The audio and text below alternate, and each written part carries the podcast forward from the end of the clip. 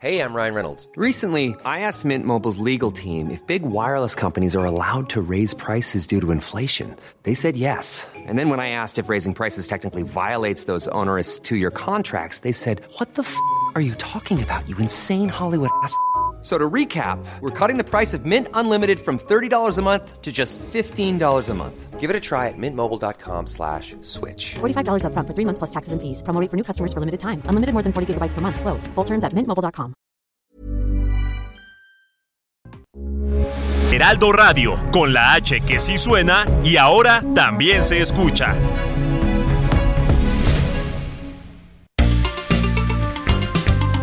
Heraldo Media Group presenta la información y el entretenimiento que usted necesita para estar enterado también en su descanso. Alejandro Sánchez y el informativo Heraldo fin de semana. Por el Heraldo Radio, con la H que sí suena y ahora también se escucha.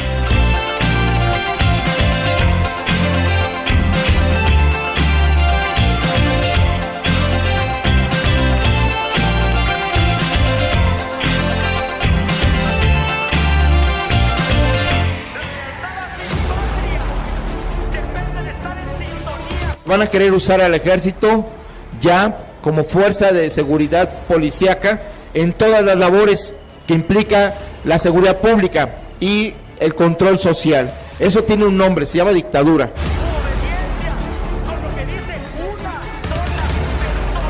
Quiero ah, hacer un reconocimiento, un homenaje al empresario eh, más austero y más institucional de México, que es también nuestro orgullo, Carlos Slim. ¡Oh, la mano izquierda que explota por parte de Jackie ¿Qué necesidad hay de, haber llegado hasta este punto cuando pudieron, este, se pudo haber hecho bien las cosas desde, desde un principio? Lo que queremos es creer nuevamente en esa fiscalía, creer nuevamente en las autoridades.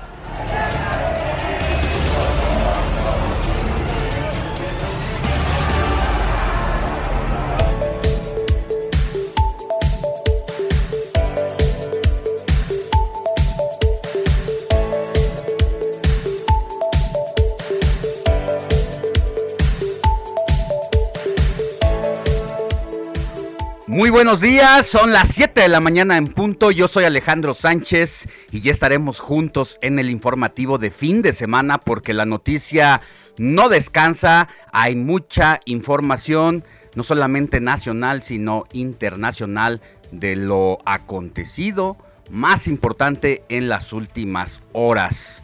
Estaremos hablándole de esta situación de la migración en México y los Estados Unidos venido desde Centroamérica este gran problema y pues le cuento que la migración en la frontera México y la Unión Americana es la más mortal. Dejó 1.238 fallecidos en 2021 en busca del el sueño americano.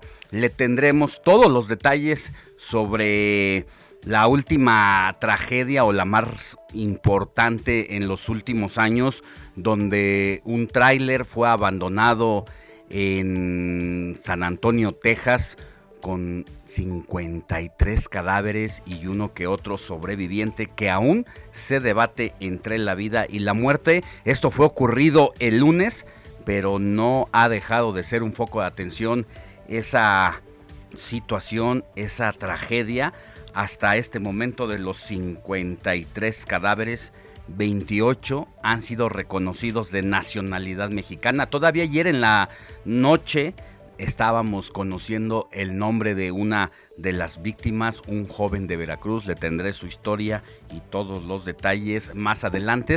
Recuerde que de aquí hasta las 10 de la mañana estaremos por radio, pero si usted quiere también nos puede sintonizar por televisión a partir de las 8 de la mañana y ya hasta las 10. Vamos a darle todos, todos los detalles también del Día Mundial de los OVNIs y todo este avistamiento que ha causado gran atención, eh, no solamente a nivel internacional, objetos voladores no identificados, sino en México se creó una tendencia a partir de la aparición de luces extrañas de forma horizontal que parecían estos platillos voladores que conocemos comúnmente que sobrevolaban Tijuana y que curiosamente pudieron ser vistos hasta Yucatán. Así la situación en el Día Mundial de los OVNIs. Mientras tanto, así arrancamos con la información.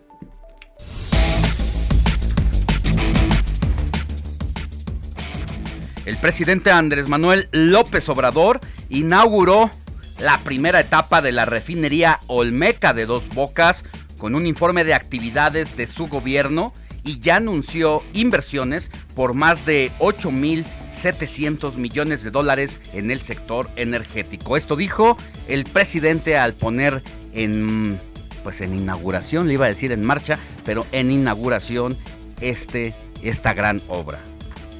Primero subían la energía que se producía en las plantas particulares por encima de la empresa del Estado, con la excusa o pretexto de que producían energía limpia y renovable, mientras la Comisión Federal de Electricidad, según ellos, producía energía sucia. Era la empresa pública ninguneada.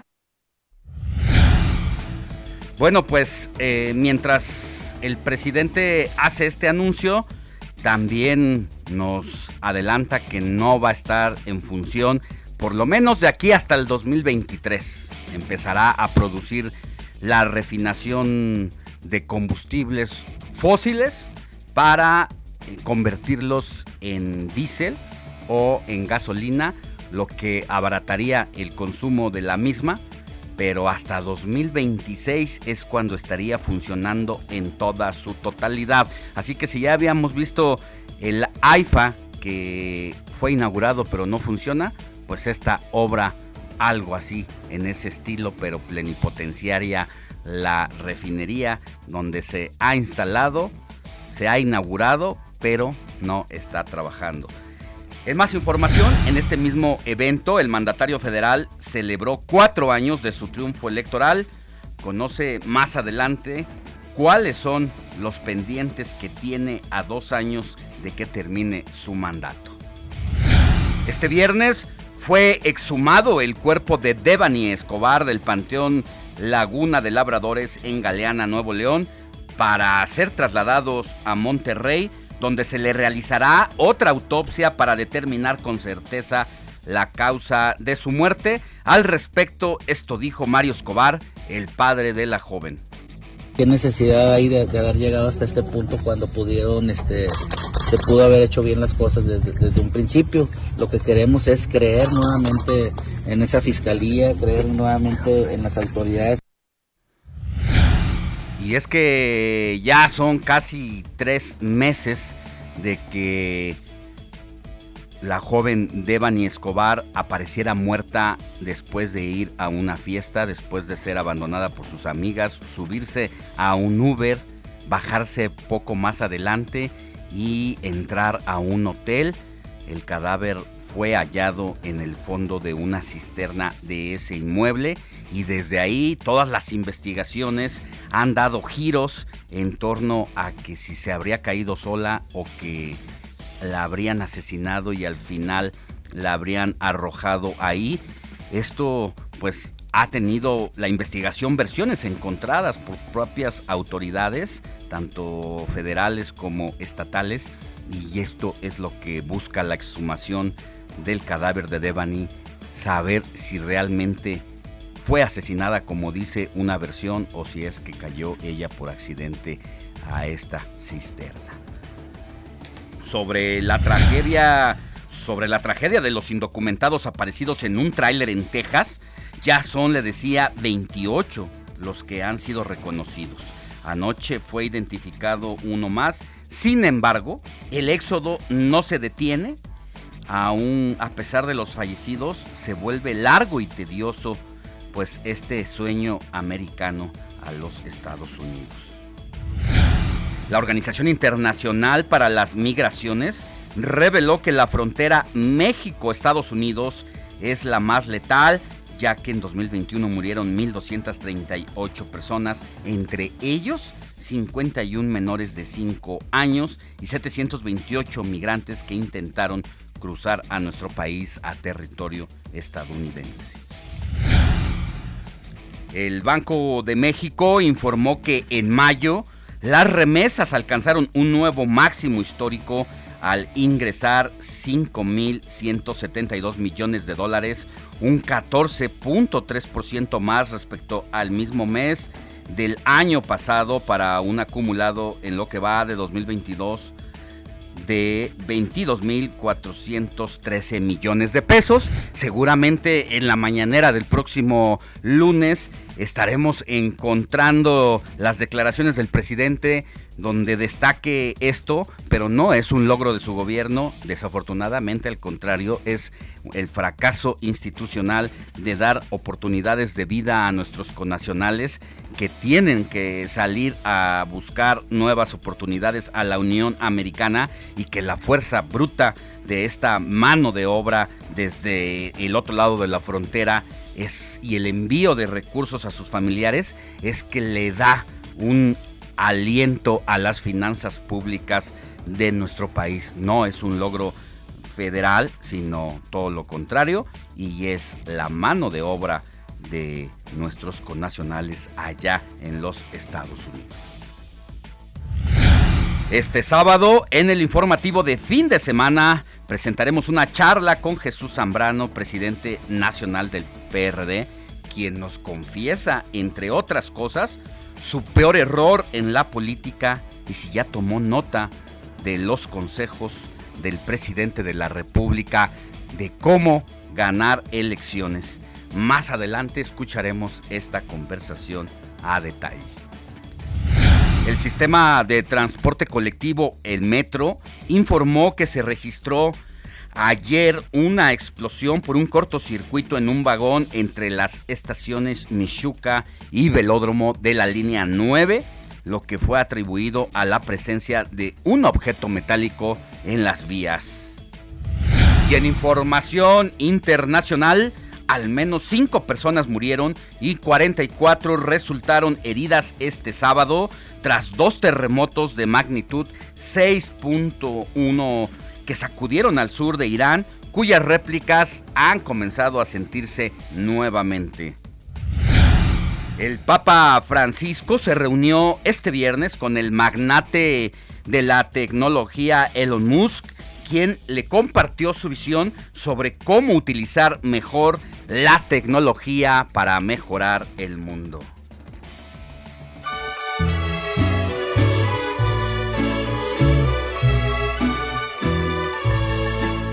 Estas son las mañanitas. Vámonos, Moni Reyes, contigo, porque nos vas a decir a quién tenemos que correr a abrazar este sabadito 2 de julio. Muy buenos días, Alex, amigos. Pues te voy a decir, mi querido Alex, aquí vamos a darle un abrazo en este momento a Bernardino. Así es que si por ahí nos están escuchando en este momento, ustedes que, que están acompañando a Bernardino, pues un abrazo, no estaría nada mal. Muchas bendiciones, felicidades y vamos a conocer quién fue San Bernardino. Su infancia la pasó en una familia acomodada. Su madre fue la responsable de su educación. Posteriormente estudió en Módena y en Bolonia y llegó a ser doctor en Derecho. Entre otros cargos que ocupó fueron los de alcalde de Felizzano y Cazzino. Fue abogado fiscal en Alejandría. Cuando su prometida, porque él se iba a casar, falleció en el año 1561, se trasladó a Nápoles, allá en Italia, para formar parte de la Compañía de Jesús. Una vez ahí, a lo que se dedicó fue a ser predicador, confesor, director de las congregaciones marianas y finalmente nunca se casó y murió de viejito. Y además, mi querido Alex, esta historia estuvo muy linda, ¿no? Tranquila, no nada. Relajada. ah, relajada, porque ya ves que hay tanto santo y, y beato y mártir que, bueno, han sufrido, que Dios mío, ¿no? Pero bueno, San Bernardino la pasó muy bien, fue doctor en Derecho, imagínate qué gran puesto. Además de Bernardino, ¿conoces a alguien? No, no tengo en el gusto en mi círculo inmediato de conocer a. Seguramente a un Félix sí. Ah, Félix. sí. Eh, varios Félix. A varios Félix. A Liberato, ¿yo no? Martiniano. Martiniano. Tampoco. Fíjate qué nombre tan, Suena bien. tan lindo, Martiniano. ¿Verdad? Fíjate qué nombre tan lindo el que viene. Felicísimo. Ah, no. A felicísimo. Sí. Felicidades, felicísimo. Le, le ve- le vaya como le vaya en la vida, él va a ser feliz. Y felicísimo. También un abrazo a Urbano, que hay muchos urbanos, amigos que tengo allá en Morelos. Vidal, el mejor amigo de mi papá se llamaba Vidal. Bueno, se llama, todavía vive. Marcia, Sinforosa y finalmente otro nombre muy simpático, Proceso. ¿Alguien le pondrá proceso a su hijo? Pues sí, No, ¿verdad? no Pues ahí está el santo. Proceso, pero ahí, Feliz, ahí feliz. debe haber. bueno, pues proceso, pues ya sabemos inmediatamente a qué nos viene a los periodistas. Ah, muy bien. Proceso. Pero, pues un abrazo a todos ellos y a todas ellas, que ahora sí estuvo variadito. Variadito, el santoral diferente. De este sábado 2 de julio, mi querida Moni, y como siempre también desde aquí, desde los micrófonos del informativo de fin de semana, mandamos besos y abrazos también a quienes festejen su cumpleaños o, por qué no, una separación, un divorcio u otras Un fin de ciclo. Un fin de ciclo, siempre es bueno. es. Gracias, Moni. Y vamos a. Vamos. Vámonos eh, con. El WhatsApp, el ¿no? WhatsApp de Vamos una a dar el WhatsApp, por favor, porque me encanta recibir mensajes de toda nuestra audiencia hermosa. 559163 5119. Va de nuevo. 559163 5119. Aquí estamos a sus órdenes. y la luna se llena de El informativo fin de semana también está en Twitter. Síguenos en arroba fin de semana HMX.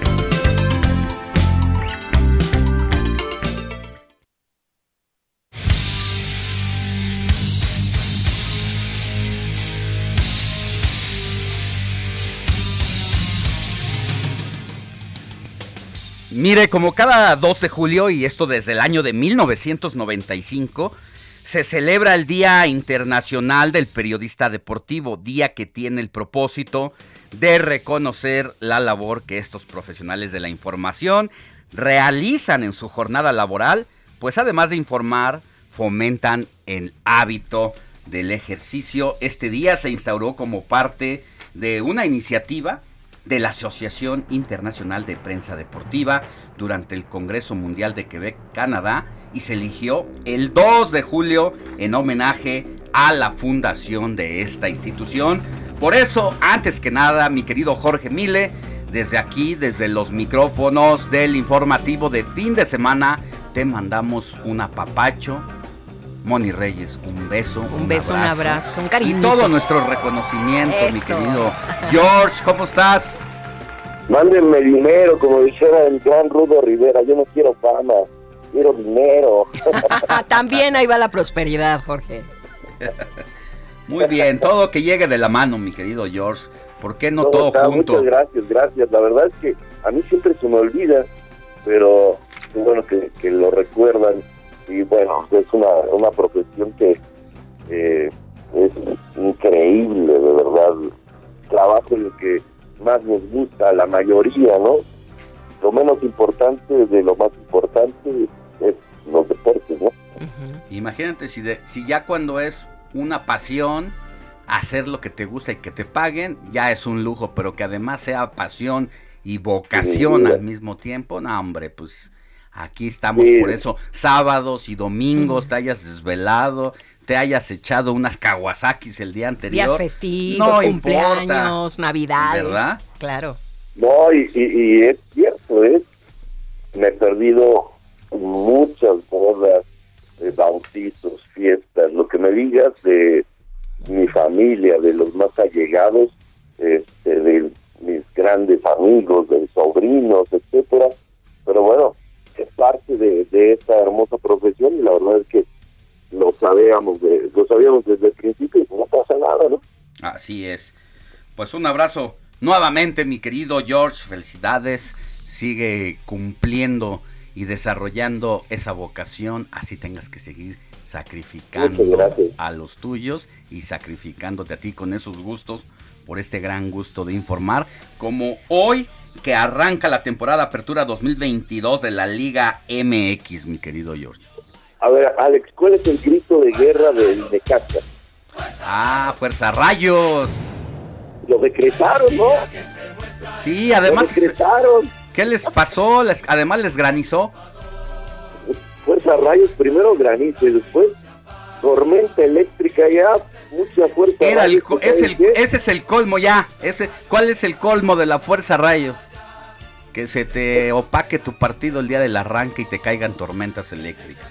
Se cayó el duelo inaugural de Cacha contra Toluca, mucha fuerza Rayos y pues bueno, ellos lo decretaron así. Ese es el colmo, George. Claro, les hizo caso. Ya ven, déjenlo en paz. ¿Para qué le andan diciendo fuerza rayos, fuerza rayos? Tómala. Pues es que no pues no enterraron sus cuchillos. Exacto, pues no saben esa. llámenos, chicos, llámenos y van a ver que le solucionamos su problemita. Pues resulta que, que sí, primero una, un granizo impresionante allá en Aguascalientes y después tormenta eléctrica y bueno, se decide aplazar hoy a las 5 de la tarde el duelo inaugural, pero ya en el crack en eh, Mazatlán empezó con el pie derecho la franja con goles que fueron obras de Israel Reyes, Fernando Ariestigueta, el venezolano, Martín Barragán y Amaury Escoto. Ganaron 4 por 2 los goles de Mazatlán parte de Eduardo Bello y Gabriel López. Cuatro goles a dos. Va a ser una temporada larguísima para el Mazatlán. Ya a la franja que anda bien, ya desde hace mucho tiempo. Hoy hay goles muy interesantes, ya decíamos lo de casa contra Toluca, 5 de la tarde. Después veremos Guadalajara contra eh, Juárez y más tarde en el volcán Los Tigres en contra del Cruz Azul y finalizamos el sábado con el América en contra del bicampeón Atlas, lo que se espera sea un gran partido. Vamos a ver si así se da. Hablando de automovilismo ahora, por supuesto en la Fórmula 1 se corre este fin de semana el Gran Premio de Silverstone allá en la Gran Bretaña. En, las pruebas el corredor más rápido ha sido, el piloto más rápido ha sido el español Carlos Sainz de Ferrari. Después estuvo de Mercedes Lewis Hamilton, que ha sorprendido, está encendido, está en casa, por supuesto.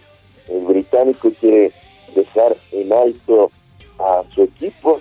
Lando Norris también terminó en tercer lugar. Seco Pérez, por su parte, fue hasta el séptimo sitio. Vamos a ver si le alcanza el mexicano este sábado para ir al frente. Yo creo que tiene oportunidad, así que ojalá que así sea. México tiene nuevo campeón del mundo en peso mínimo. Daniel Cejitas Valladares se impuso a René Marc Cuarto, el filipino, en este clásico ya México contra Filipinos. El, mexicano tuvo un par de cortes y le complicó muchísimo. En una pelea emocionante, una pelea de verdad muy cerrada que se fue por decisión dividida. Los jueces la dieron 116 y 115, 112 para cada uno. Y después el tercer juez marcó 114, 113 y con eso México tiene nuevo campeón del mundo en peso paja de la Federación Internacional de Boxeo. Duelazo de verdad, gran pelea de el Sequitas Valladares. Y hoy tenemos en la noche Ringside, los invitamos a partir de las nueve de la noche. Tenemos un muy buen programa con Rey Vargas en entrevista, además de una nota de Orlando el Fenómeno Cruz, el primer boxeador abiertamente homosexual. Pues interesante el contenido de esta noche a las 9 en Ringside. Aquí Jorge Mille y todo su equipo de compañeros, colaboradores, doctor eh, Camarena, Eduardo Camarena y, Alfredo, Ruiz. Ruiz. Así que ahí los escuchamos y los sintonizamos. Gracias, George. Muchas gracias, buen día. Abrazo. Comparte tus comentarios y denuncias en el WhatsApp del informativo fin de semana. Escríbenos o envíanos un mensaje de voz al 55 91 63 51 19 antes de irnos a la pausa, mi querida Moni Reyes, un buen WhatsApp de esos que nos gustan. Nos gusta. Buen día, Alex. Soy José Hernández. Hace unos días reporté una luminaria fundida que ocasionaba mucha inseguridad en ese lugar frente al 417 de la carretera Xochimilco-Topilejo, misma que ya arreglaron. Y es solo para dar las gracias a ustedes, a las autoridades de la alcaldía Xochimilco, que sí hicieron su trabajo. Bueno, pues, pues eso nos un reconocimiento al alcalde Acosta de Xochimilco. Vamos a una pausa y volvemos con más información. La noticia no descansa. Usted necesita estar bien informado también el fin de semana. Esto es Informativo El Heraldo Fin de Semana. Regresamos.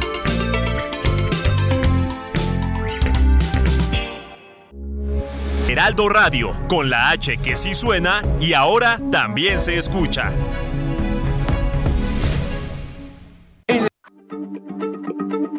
Heraldo Radio. La H se lee, se comparte, se ve y ahora también se escucha.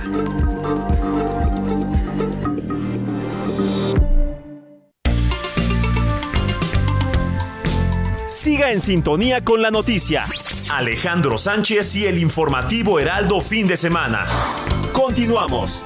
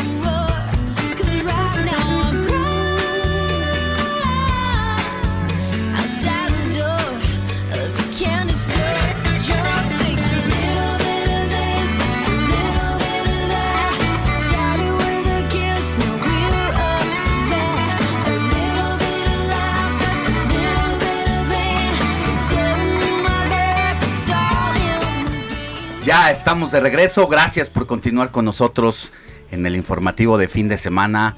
Y empezamos con las efemérides musicales. Ya está Héctor Vieira aquí con nosotros en cabina para decirnos qué estamos escuchando y por qué Héctor Así es, Alex Money, amigos del auditorio, muy buen día. Pues comenzamos con algo, pues tal cual, de principios de siglo, para ser exactos, Alex Money, del año 2002.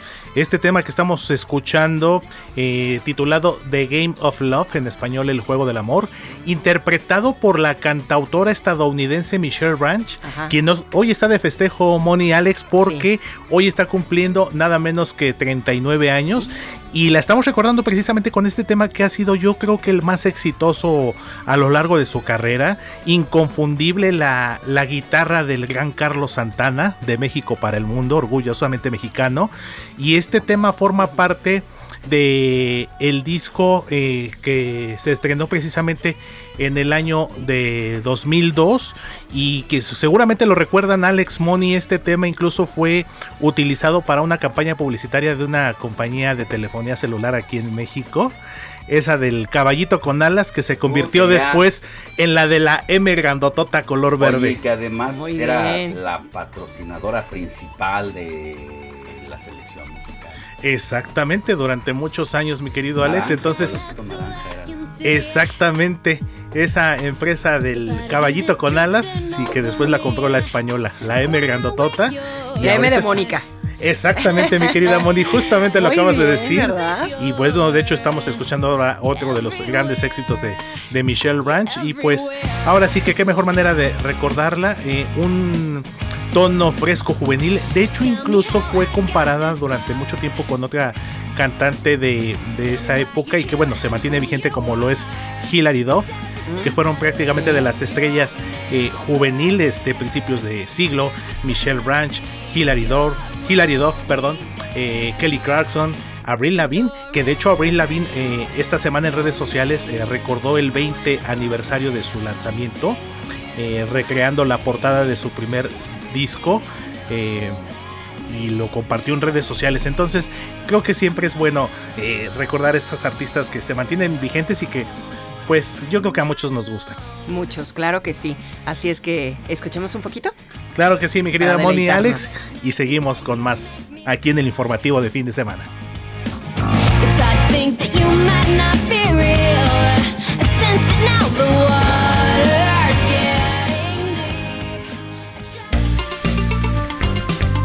El informativo fin de semana también está en Twitter.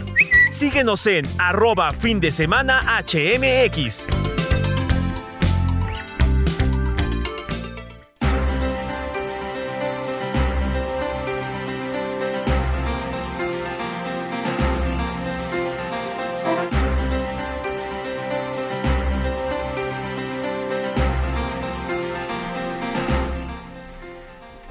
Ya son las 7 de la mañana con 35 minutos, hora del centro de la República. Siguen llegando mensajitos de WhatsApp de el informativo de fin de semana. Y es que iba yo a decir el número telefónico del WhatsApp. a ver. A ver si me lo aprendía. 55 91 63 51 19. Qué buena memoria, Alex. 55 91 63 51 pero para memoria, la de mi compañero Héctor Vieira. Ay, qué barbaridad. si lo vieran. ¿eh? Todo lo que escucha usted, de lo que le dice, de la música y todo, no crea que llega aquí con un guion y lo está leyendo, ¿eh? Todo lo almacena en su CPU de ahí de su azotea personal. Ay, qué todo lo baja. Falso. en el momento es una es verdadero. gran enciclopedia, no solamente musical, deportiva, deportiva y de información. Tenemos un estuche de, monerías aquí en la producción. Pero se exagera. Información y los domingos en la tarde también vende otras, vende totis. Oye, pero también en los cortes informativos, Alex, que tenemos sábados y domingos, eh, participa conmigo en las finanzas y todo de memoria, se lo sabe, bueno, mi querido Héctor pues, Vieira. Muy completo este señor. Eres completo, compañero. Un bueno, trabajar con gente así. Claro, y así como los chicos, como Robert, como Diego, como Quique, como Arthur. Bueno, Alex, tú que, a todos que, digamos, ¿eh? Después de rato se va a vaciar esta cabina. ¿Sí? ¿eh? poco a poco, poco a poco. Nos quedamos Pero tú y yo. Sí, la verdad es un equipazo el que tenemos aquí. Mientras usted descansa, que buena parte de nuestros radioescuchas nos escuchan en casita o mientras van trasladándose al desayuno o van corriendo. Otros mm, no tienen esa fortuna, tienen la fortuna como los que estamos aquí de trabajar. Y mientras usted va a la chamba, lo acompañamos. Tenemos un equipo completo que no es que a las 7 que entramos al aire empieza a trabajar, viene trabajando desde la noche, desde la madrugada. Días anteriores, para que inclusive. Cuando lleguemos a este momento podamos hablar con usted con información, con datos duros, con información precisa y por eso también podemos responder mensajitos en los que nos preguntan cosas, Moni. Bueno, pues vamos a, darle paso. Yo tengo otros datos y se los voy a leer ahorita. A Luis Pérez de Iztacalco. Gracias, Luis. Dice, muy buen día a todo el equipo del informativo fin de semana. Muchas gracias. Alex, ¿de casualidad sabes qué autos no circulan este sábado? Por favor. Bueno, mi querido Luis Pérez, yo te contesto. No circulan los vehículos con engomado azul placas terminación 9 y 0 y recuerda, de las 5 de la mañana a las 22 horas, es decir, 10 de la noche. Engomado azul, placas terminación 9 y 0. Así es que ya está la pregunta ahí con una respuesta satisfactoria. Esperemos que sí circule si es que vas a salir y si no, aguas, aguas. También tenemos a nuestra amiga Pilar Cabello que nos escribe desde Villacuapa y dice, sábados y domingos me preparo para ir a hacer ejercicio, pero antes sintonizo el Heraldo Radio escuchándolos Alex y Moni. Pues muchas gracias por tener la confianza de informarse con nosotros. No es por nada, pero somos la referencia de fin de semana con este amplio equipo de colaboradores y recuerde que hoy sábado a partir de las 8 de la mañana tiene la opción de quedarse aquí por las frecuencias radiofónicas, pero si puede hacerlo y encender su televisión en el canal 8 abierto, ahí puede también no solo escucharnos, sino también vernos. Es un lujo poder tener esas opciones para usted en este fin de semana. Son las 7 de la mañana con 38 minutos, hora del centro de la República. Seguimos con más. Comparte tus comentarios y denuncias en el WhatsApp del informativo fin de semana. Escríbenos o envíanos un mensaje de voz al 55 91 63 51 19.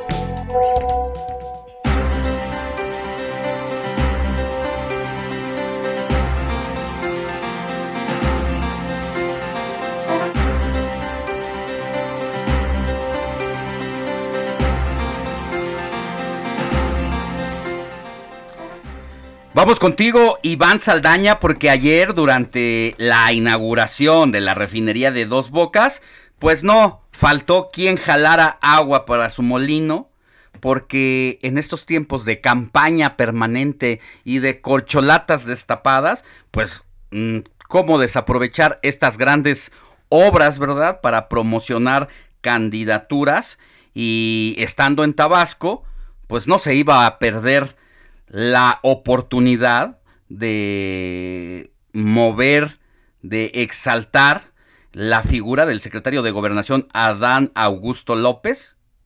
Escuche esta nota de Iván Salda. Alex Auditorio, buenos días. Efectivamente, en puentes peatonales en las inmediaciones de la nueva refinería Olmeca de Dos Bocas, Tabasco, inaugurada este viernes por el presidente Andrés Manuel López Obrador, fueron colocadas mantas con la leyenda Adán Augusto va en alusión del apoyo al secretario de Gobernación a ser candidato de Morena para la presidencia de México en 2024. Sin embargo, al ser entrevistado el día de ayer en la refinería, el secretario de Gobernación contestó que no vio las mantas aun cuando cruzó las avenidas donde estaban colocadas, pero aseguró que las va a denunciar ante las autoridades electorales para que se investiguen.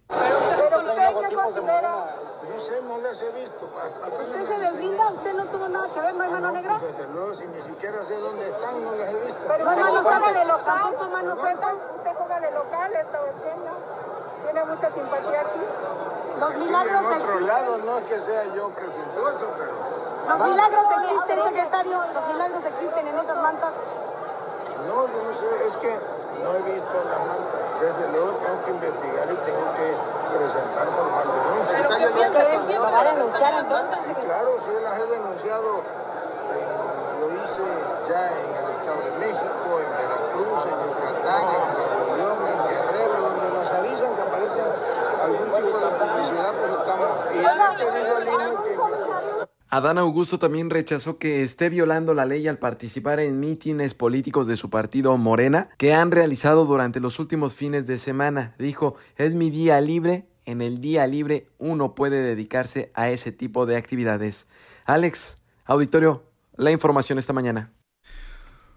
Muchas, muchas gracias. Iván Saldaña, nuestro enviado especial a Dos Bocas en Tabasco, donde iba a hacer la cobertura de esta inauguración, entre comillas, porque no va a estar eh, refinando combustibles hasta dentro de un año. Y bueno, pues se encontró con un mitin político ahí a las afueras de la refinería y pues cómo no eh, promover a quien es uno de los gallos del presidente y que es de allá de Tabasco, no solamente tierra del secretario de gobernación, tierra del presidente. Así que eh, la carrera rumbo al 2024 para la presidencial de este año, pues como ya lo ve usted, está en marcha y no importa si son horarios de trabajo y si son obras públicas, porque el chiste es resaltar a quienes el presidente quiere destacar.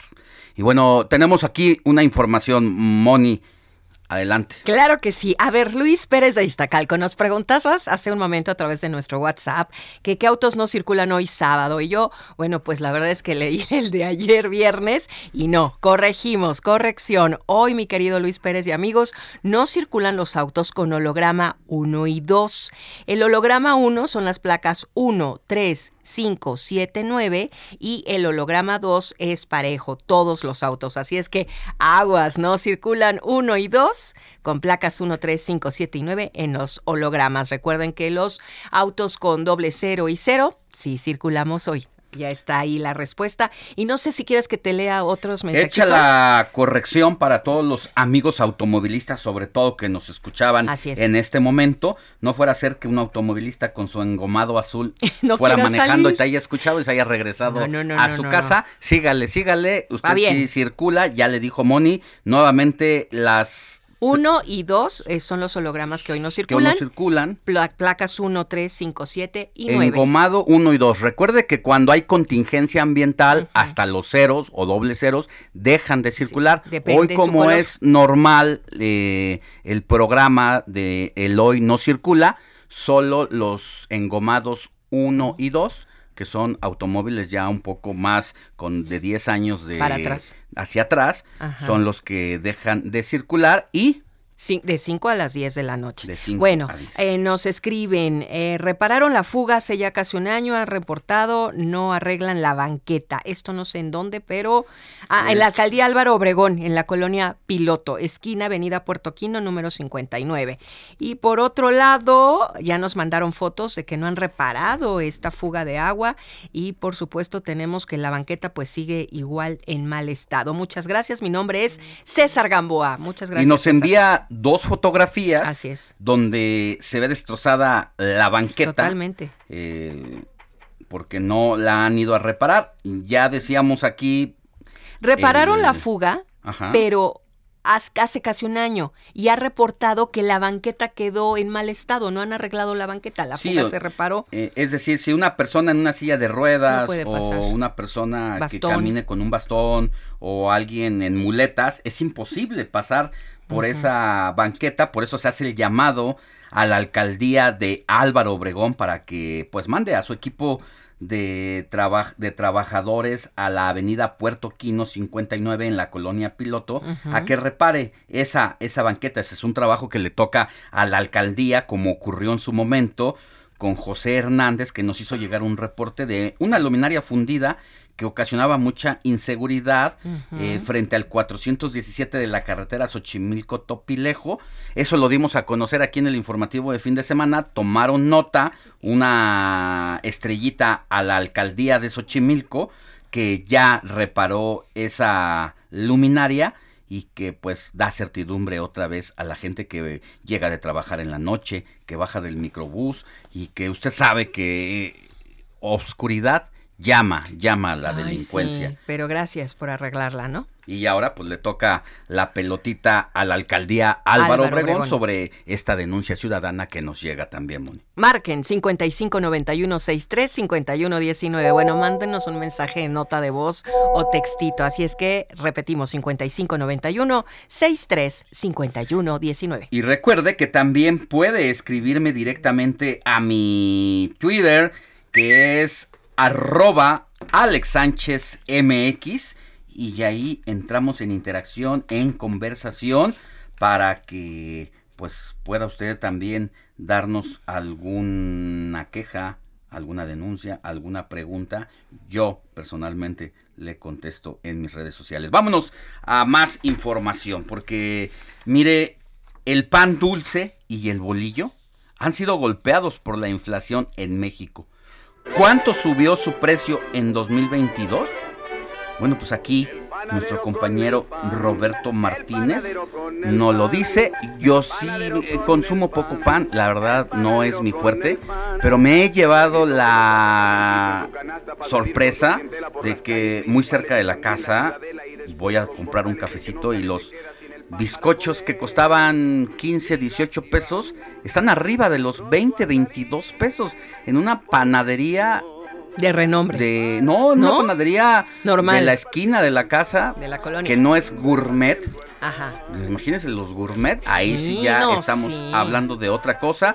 Y imagínate una familia de cinco miembros, nada más en la panadería siente ya el golpe en el, El bolsillo. bolillo. Roberto Martínez, tú has sentido el golpe en el bolsillo con los bizcochos y no solamente de eso, pero eso es otro tema, además de la, los precios de la canasta básica. Pero ¿cuánto subió el precio del pan?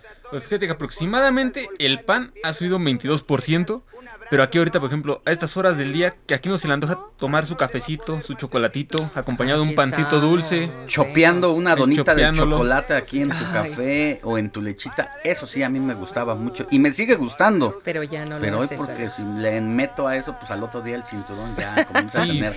pero fíjate que todo eso está debiendo al conflicto bélico que hay entre Ucrania y Rusia, que han elevado el incremento de las materias primas. Esto, esto es el responsable principal de que el pan dulce esté subiendo. Por ejemplo, como decías, el pan dulce estaba, lo encontramos de, los 10 pesos a los 32, un panecito normal antes. Y ahorita con el aumento del 22% lo podemos encontrar desde los 13 pesos hasta los 37. En el bolillo, que por lo general está un peso, unos 50 o 24, dependiendo ya del tipo de bolillo que quieras. Ahorita lo encontramos desde los 2.50 hasta los 29 pesos.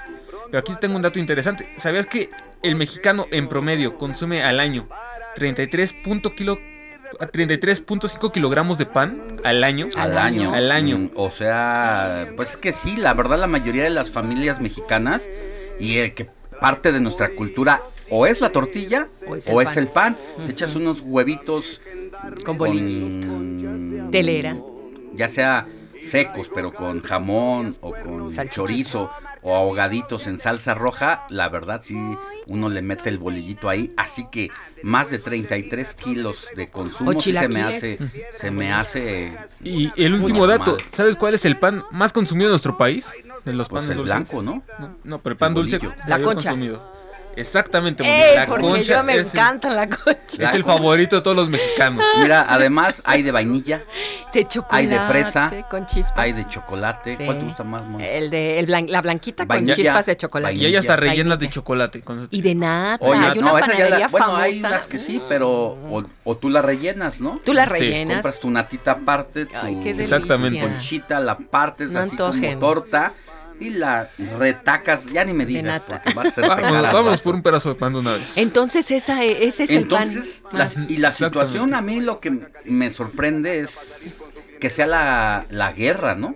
Sí, claro. Un conflicto tan lejano a nuestro país y que tenga repercusión en ¿Cómo- México. ¿Cómo nos afecta en el bolsillo? De los cereales y todo eso. Sí, Bueno, pues ahí está. Ay. Gracias, mi querido Robert. De nada, Alex. Aquí estamos. Vamos con más información. Repartiendo el pan, repartiendo el pan. Je ne comprends pas. No, yo tampoco compro pan, puras tortillas.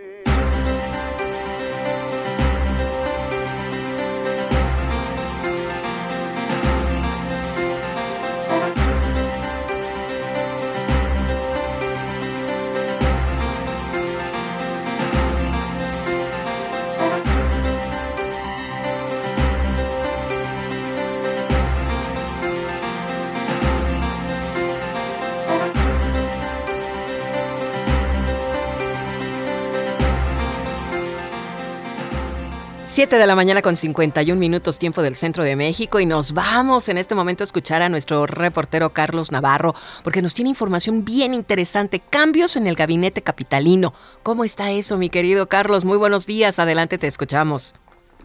Buenos días, Alex Moni. Les saludo con gusto a ustedes en la auditorio y les comento que la jefa de gobierno de la Ciudad de México, Claudia Sheinbaum, hizo nuevos ajustes en su gabinete.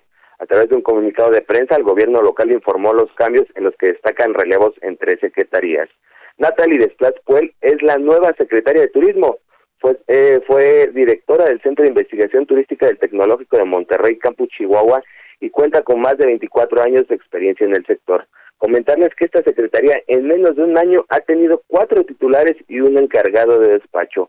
Rebeca Olivia Sánchez sustituye a Estela Damián Peralta, quien deja el cargo como directora general del DIF y se incorpora como secretaria particular de la jefatura de gobierno.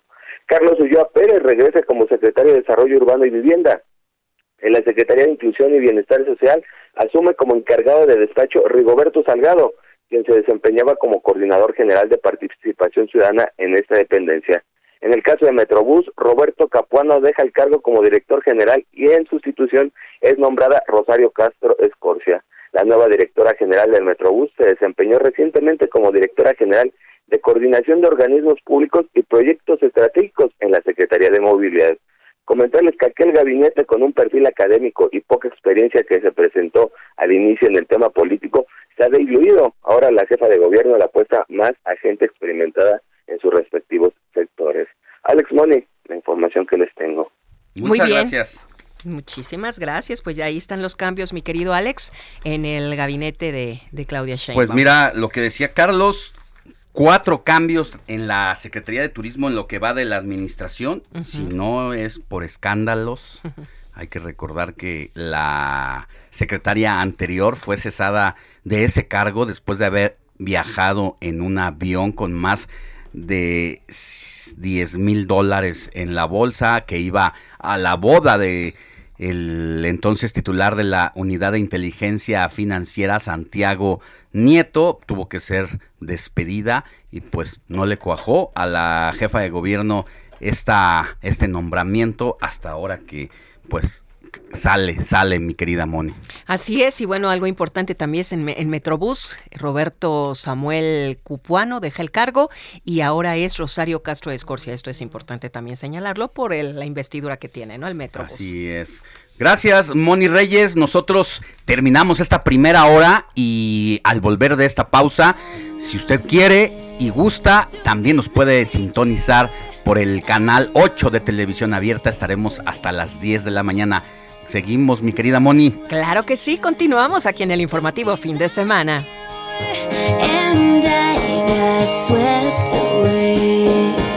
Ya me voy.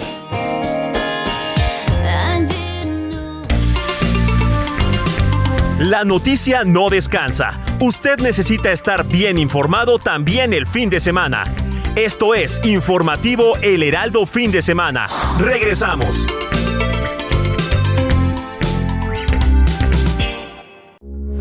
Heraldo Radio, con la H que sí suena y ahora también se escucha.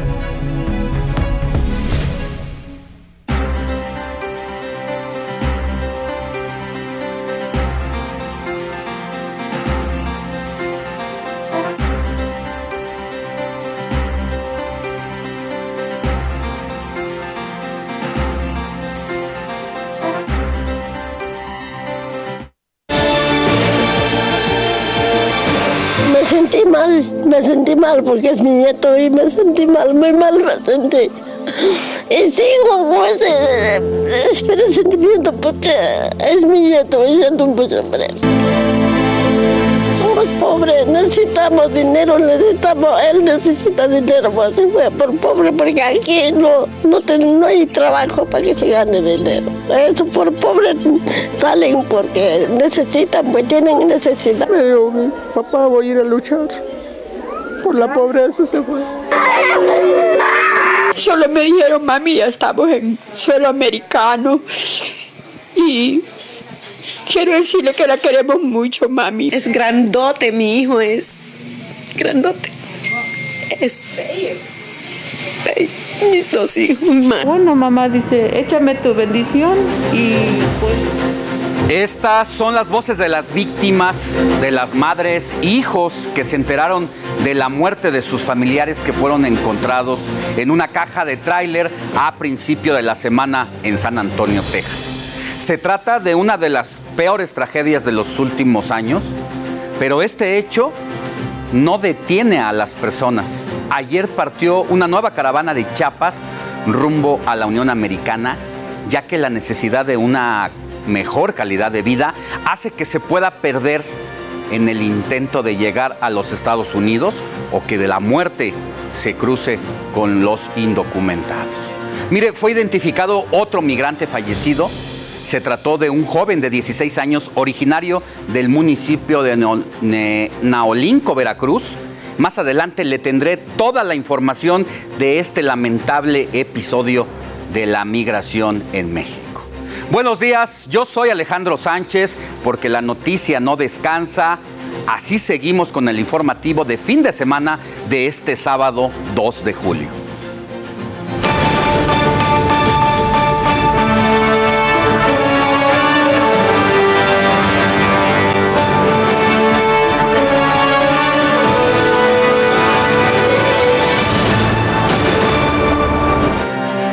Y mire, precisamente hablando de estos temas de migración, las remesas alcanzaron un nuevo máximo histórico en México al captar más de 5 mil millones de dólares durante el mes de mayo. ¿Sabe de dónde proviene la mayoría de este dinero? De Estados Unidos, la tierra prometida. Esta es la cifra que será presumida el lunes en la conferencia mañanera. Este es el argumento que se dirá desde el gobierno para avalar la estrategia de economía nacional. En instantes más adelante vamos a desarrollar este tema. Y también en el informativo de fin de semana le presentaré una charla que tuve con Jesús Zambrano. Él es presidente nacional del PRD. Hablamos de todo, de su relación con Alito Moreno y lo que le espera a la coalición PRI, PAN, PRD, pero también de cómo él se dedicó a arropar a López Obrador en su momento y hoy lo critica de una forma dura. Me dijo también cuál es su peor error y de lo que se le espera en 2024. Déjenos sus comentarios por favor al WhatsApp del informativo 55 91 63 51 19. ¿Qué opina al respecto? Y mire, con un sobrecosto, la incertidumbre de no saber cuántos barriles y a partir de cuándo se generarán energéticos refinados, además de otras irregularidades. Este viernes el presidente López Obrador inauguró la refinería Olmeca de Dos Bocas en Paraíso, Tabasco. Este proyecto, uno de los más emblemáticos de la cuarta transformación, está incompleto y es que solamente entrará en operaciones el edificio administrativo. Lo demás y de mayor importancia tendrá que esperar por lo menos un año. La primera piedra la colocó el presidente López Obrador el 9 de diciembre de 2018, aunque fue hasta el 1 de agosto de 2019 cuando arrancó la obra tras una serie de problemas que tuvo. Recuperación del sector energético, rescatar a Pemex, rescatar la industria petrolera. Y mira, el costo de dos bocas se disparó en por lo menos el 50%, es decir, pasó de 8 mil millones de dólares que se tenía presupuestado inicialmente a costar cerca de 12 mil millones, cifra que fue confirmada por el propio mandatario, mientras que las plantas de operaciones están en fase de prueba y será a finales del próximo año o inicios del 2024 cuando se desarrolle la plena producción de combustible, que sería de alrededor de 340 mil barriles diarios de crudo. Así lo dijo el presidente López Obrador. Vamos a producir el año próximo a toda la capacidad en dos bocas y vamos a lograr nuestro propósito de no comprar gasolinas en el extranjero, de ser autosuficientes. Y durante la inauguración de Dos Bocas, Rocío Nale, la secretaria de Energía, se balconeó sola. La funcionaria aseguró que todavía le faltan de instalar dos torres en la planta. Este resbalón se lo dijo Nale al presidente de México cuando le mostraba los tanques de almacenamiento. Las dos torres que hacen falta se encuentran en alta mar y se supone que estarán ya en dos bocas este sábado. Así, la incompleta pero inaugurada refinería Olmeca. La refinería Olmeca, mejor conocida como Dos Bocas por el lugar donde se construye en el municipio de Paraíso, en la región del río Grijalba, en el estado de Tabasco. Su construcción se anunció desde 2018 como una de las promesas de campaña del entonces candidato presidencial Andrés Manuel López Obrador. Oficialmente, el 1 de agosto de 2019 arrancó la obra. Ya se cumplió al 100%. Todos los estudios, fueron muchísimos estudios eh, de geografía, de sismología, de mecánica del suelo. El tamaño de la obra no la dejó exenta de críticas por parte de organizaciones civiles y observaciones de la Auditoría Superior de la Federación.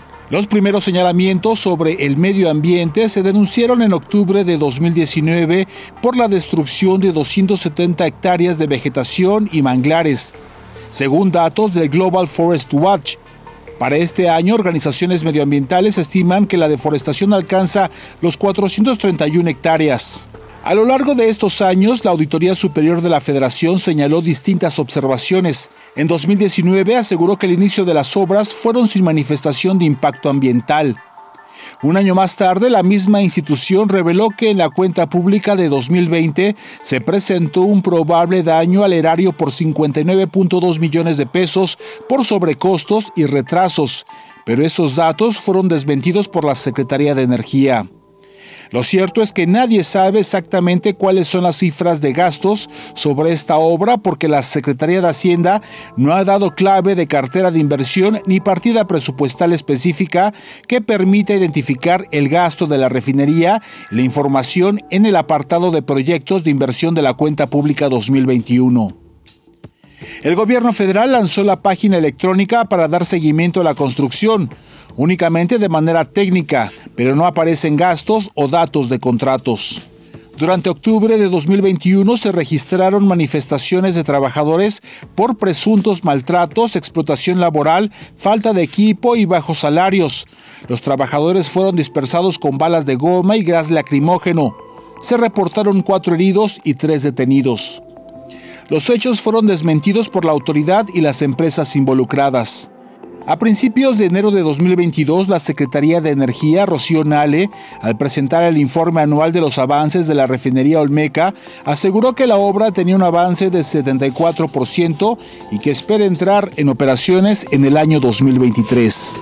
Amado Azueta, Heraldo Media Group. Y para abordar la inauguración de la refinería de Dos Bocas y sobre todo para saber cuándo va a entrar bien en funciones, saludo con mucho gusto a Gonzalo Monroy, director de GMSE y especialista en sector energético. Buen día Gonzalo, muchas gracias por estar con nosotros en el informativo de fin de semana. Mi querido Alex, muy buenos días. Cuéntenos qué opina sobre esta inauguración.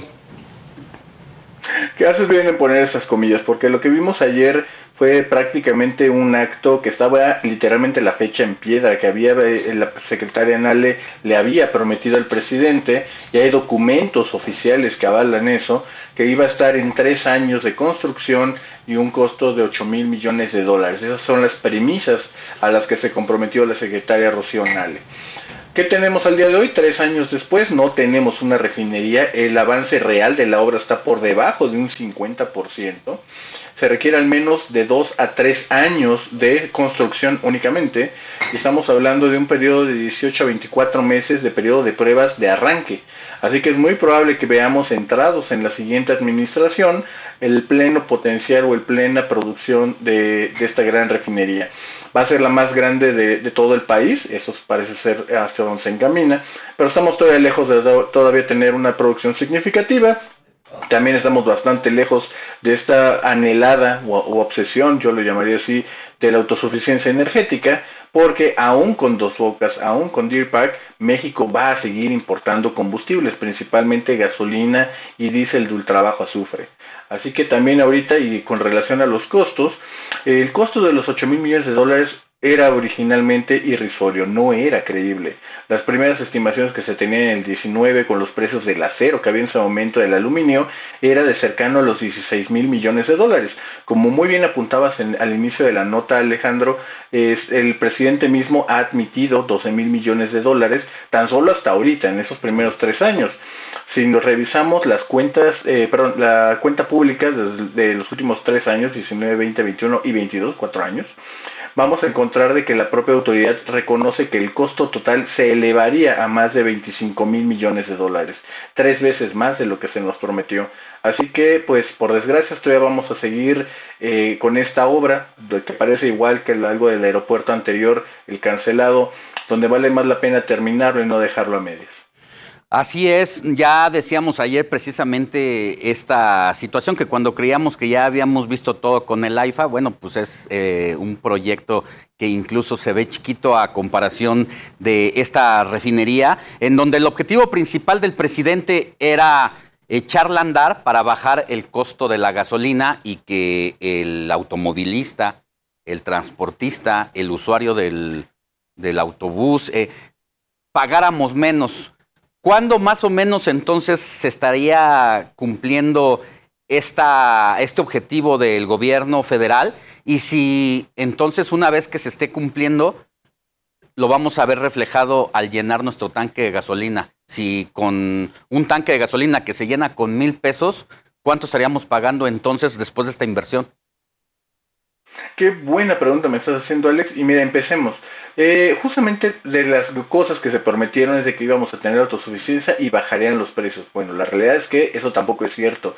Los precios van a seguir en los niveles que los vemos.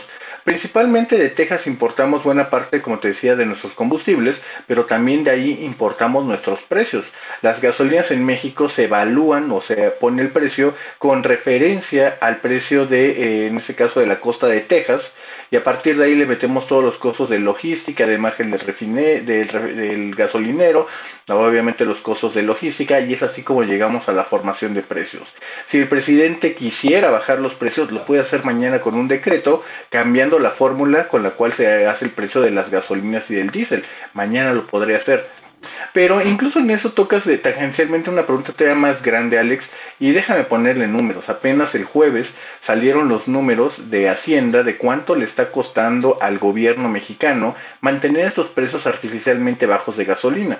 Estamos hablando de una cifra que rebasa los 100 mil millones de pesos. Y pongamos esto nada más únicamente en el mes de mayo, eso es importante. Si hacemos una aritmética por demás, yo te diría simplista, y dividiéramos esos 100 mil millones de pesos entre los 129, 130 millones de mexicanos que tenemos, significa que a cada mexicano le hubiera podido tocar cerca de 9 mil pesos por mexicano en el mes de mayo que se le pudo haber dado a las familias mexicanas. Ah. Obviamente sí, tiene, tiene sus efectos inflacionarios, obviamente, pero ese cheque seguramente le puede haber beneficiado a los que más lo necesitaban, más cuando todavía seguimos con problemas de inseguridad, de salud y bueno, todo lo que vivimos todos los días, Alex. Entonces, ¿qué año es 2020 qué cuando le des posibilidades de que esta planta estaría mm, funcionando al 100% de su capacidad del objetivo central? Estamos hablando de finales del 2026, principios del 2027, para que esté trabajando de manera regular y sostenida, ese es el punto más importante, Alex, de manera sostenida por arriba de un 80%. 2026, 2027, estamos en la antesala de la transición prácticamente de los autos que usan combustibles fósiles a los de energías alternas y que es un compromiso incluso mundial. Es muy correcto y ese compromiso, fíjate, vamos a ponerlo en dos dimensiones. La Unión Europea esta semana ha dicho y ha puesto justamente que en el 2035 se dejarán de vender en todo ese gran mercado los autos de combustión interna. Dirían todos, es que esos de los países ricos. Bueno, hay que, cabe recordar que hace dos semanas el presidente López Obrador se comprometió a una gran adopción de autos eléctricos en nuestro país. Así que también, e incluso yo te diría que hay una tercera arista. Las grandes armadoras, México es el cuarto país exportador de, automóviles, esos automóviles eléctricos ya se están produciendo en nuestro país y cuando se alcance que el mismo precio de un auto eléctrico es el mismo que el de un auto de gasolina o de diésel, la gente va a poder migrar a ellos mucho más rápido. Además, te lo voy adelantando, cosas como refacciones, como incluso eh, la parte de los lubricantes va a ir cambiando. Es, estamos frente a un fenómeno, yo te diría, de transición mucho más acelerado de lo que el gobierno está pensando o admitiendo y por desgracia apuntar una refinería hacia la producción de gasolina y diésel pues parece ser que nos va a poner extremadamente sobrados, Alex.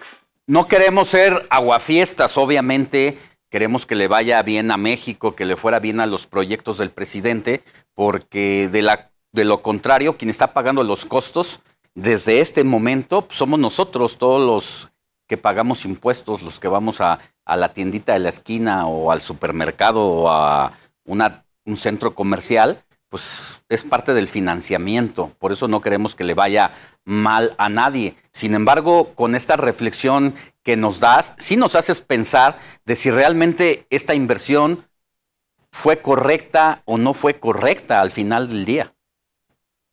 Es muy correcto, Alex. Si te lo puedo ir adelantando, ayer eh, hubo muchísimas declaraciones, algunas de ellas bastante temerarias, pero voy a rescatar una.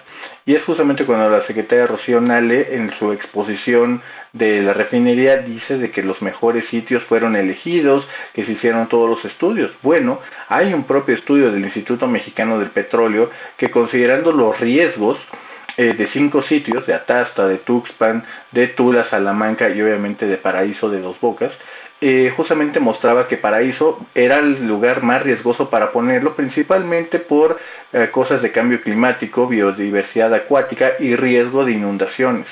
Acá en todo caso lo que habría que decir es que nos está costando mucho que las prisas por inaugurar cosas, como lo vimos ayer, pues por desgracia se, se comieron muchos pedazos de la planeación. No es, y, yo, y yo retomo y suscribo lo que acabas de decir, no queremos que le vaya mal a México y no queremos que le vaya mal al presidente. El problema es que las prisas, los tiempos políticos, pues no iban acorde a las expectativas, a las realidades de los fierros o de la industria. Y por, eso, y por esos errores, errores de planeación, pues por desgracia nos está costando cada día más estos proyectos a los mexicanos. Así es, y la falta de planeación, de estudios técnicos que avalen las mega obras del presidente, no solamente en este caso, en el tren Maya, en su momento el AIFA. Eh, pero mira, aquí precisamente eh, estamos viendo unas imágenes donde refuerza esto que nos dices tú sobre los costos y la evolución que han tenido, eh, que ha tenido el proyecto, que tan solo de junio de 2018 Rocío Nale pues dijo que eran 6 mil millones de pesos los que se iban a invertir. Luego en marzo de 2019 habló de 8 mil millones de dólares, quiero decir dólares. Luego otra vez la misma Rocío Nale, abril del 2022, 9 mil 800 millones de dólares. Bloomberg incluso hace un análisis y dice en junio de 2022, o sea, recientemente, que el megaproyecto habría tenido un costo de 18 mil millones de dólares y el presidente de la República, López Obrador, lo fija en 12 mil millones de dólares. Ya nos dices, entre la falta de planeación y entre el incremento del acero y otros otros costos de materiales de construcción, es que se, se voló eh, los recursos a como se tenían considerados inicialmente. Efectivamente, y aquí hay que decirlo, el punto de arranque es lo que nunca jamás fue creíble. Cuando la secretaria le decía que una obra de ese tamaño, una refinería de 340 mil barriles para procesar crudo pesado, en el caso mexicano de crudo maya, con coquizadoras, podía ser construida en tres años, pues la realidad es que eso, eso era una mentira, eso no era nada creíble. Proyectos de ese tipo que se han construido, no expandido, eso es importante, eh, que se han construido desde cero, tenían un tiempo de construcción entre los 6 y los 7 años. Esto sería el tiempo normal y correcto. Y para que se lograra eso se requería al menos uno o dos años de estudios y, preparación previa. Fue bastante revelador en esa cronología que haces, Alex, también cómo se invitaron a las mejores empresas, las campeonas de estos rubros que hacen estas mega obras, y todas en su momento declinaron participar. Eh, declinaron participar sobre todo en los términos de los tiempos y los costos que les quería imponer la secretaria Nale.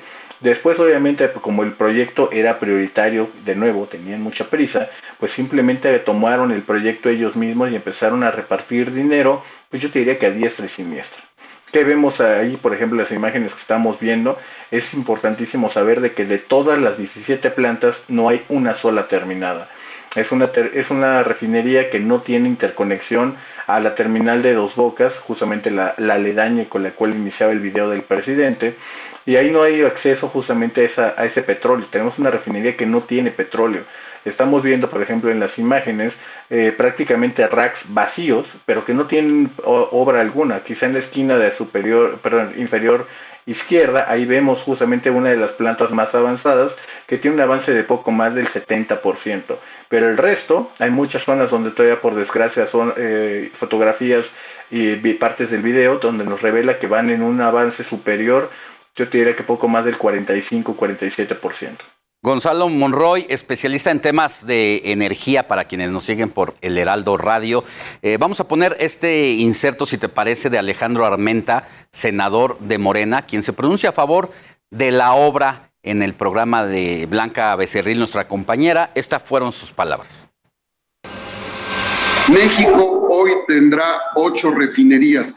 Claro que echar a andar una refinería de esta dimensión en cuatro años de un gobierno es un momento histórico que debemos de entender que probablemente se lleve un año en calibrar, como lo ha dicho Rocío Nale, todos los procesos de la refinería, pero vale la pena tener una refinería para México.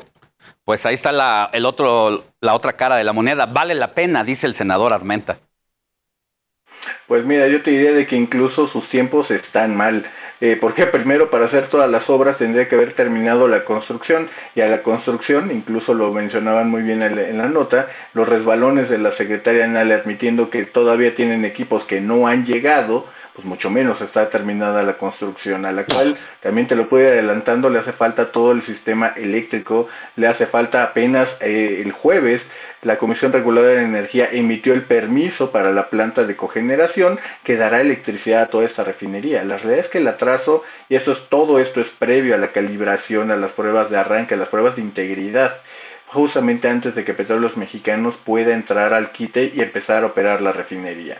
Eh, como muy bien lo pensábamos justamente y lo analizábamos brevemente, Alex, de eh, de la demanda, pues estamos viendo que en la demanda eh, pues ya se va a empezar a migrar quizá de a poco, quizá mucho más rápido, dependiendo de las políticas que tengan las administraciones siguientes, puede hacer una adopción de autos eléctricos mucho más rápido.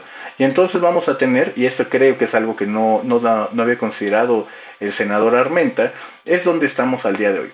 Si sumamos dos bocas, eh, nada más dos bocas, voy a excluir Deer Park por un segundo, México tendría una capacidad de procesamiento muy cercana a los 2 millones de barriles. Hoy Petróleos Mexicanos apenas produce 1.5. Si todo le hubiera salido bien al secretario Nale, México ya estaría importando petróleo. Bueno, Gonzalo Monroy, director general de GMC y especialista en el sector energético. Muchas gracias por haber estado esta mañanita de sábado en el informativo de fin de semana. Que tengas muy buen día.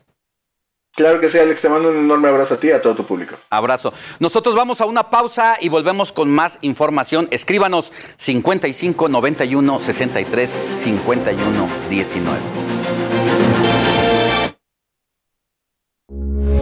Heraldo Radio 98.5 FM, una estación de Heraldo Media Group transmitiendo desde Avenida Insurgente Sur 1271, Torre Carrachi, con 100.000 watts de potencia radiada. Heraldo Radio, la H que sí suena y ahora también se escucha. Heraldo Radio, la H se lee, se comparte, se ve y ahora también se escucha.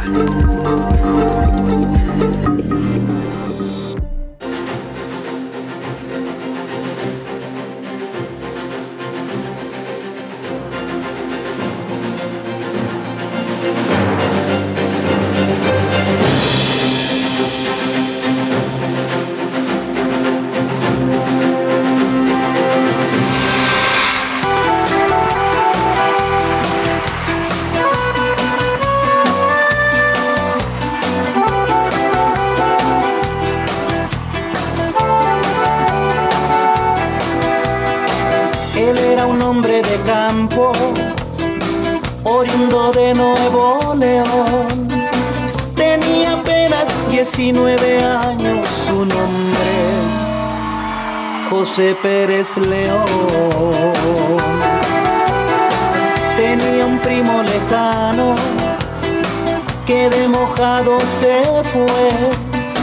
Al poco tiempo le envió un Escuchamos José Pérez León, este sencillo de los Tigres del Norte que nos narra precisamente la travesía de un migrante que intentó cruzar al otro lado y que no logró al quedar atrapado sin vida en el vagón de un tren a casi 18 años de su estreno.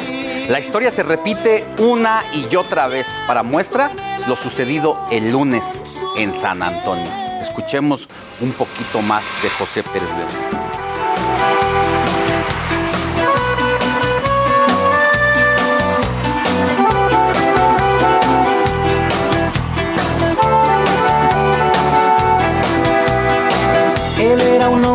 Campo, oriundo de Nuevo León. Tenía apenas 19 años. Y es que desde el arranque del informativo ya le había adelantado precisamente todo lo relacionado a la crisis de migración. Mire, el éxodo migrante sigue imparable. No pasó ni una semana de la tragedia de San Antonio y siguen las malas noticias. En Texas se identificó a dos mexicanos entre los cuatro fallecidos en un choque tras la persecución de la patrulla fronteriza. Esto luego de que el conductor viajaba con al menos siete hombres por la interestatal 35 de Encinal al norte de Laredo. Evadió a la policía y en la maniobra terminó por estrellarse. Tras cinco días de que se encontrara a un tráiler abandonado con 53 migrantes fallecidos, el consulado mexicano en territorio, aquel territorio logró contactar a 22 de las 28 familias afectadas para avanzar con el proceso de identificación, al igual que llevar a cabo la repatriación de los cuerpos.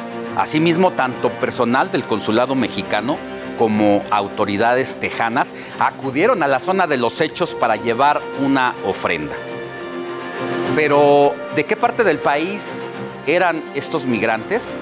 De acuerdo con el consulado mexicano en San Antonio, los migrantes provenían de ocho entidades. Hablamos de Guanajuato, Veracruz, Oaxaca, Estado de México, Zacatecas, Querétaro, Morelos, Ciudad de México, principalmente principalmente expulsados por la pobreza y por el sueño de poder llegar a los Estados Unidos para mandar dólares a sus familias. Y mire, no se trata nada más de 53 muertos, así un número frío, sino son 53 historias que pusieron punto final a su vida en una caja de tráiler. Uno de ellos era Álvaro Ojeda Salazar, uno de siete guanajuatenses que perdió la vida era originario del municipio de Cortázar, era el tercer hijo de la señora Laura y trabajaba en una tienda de pinturas.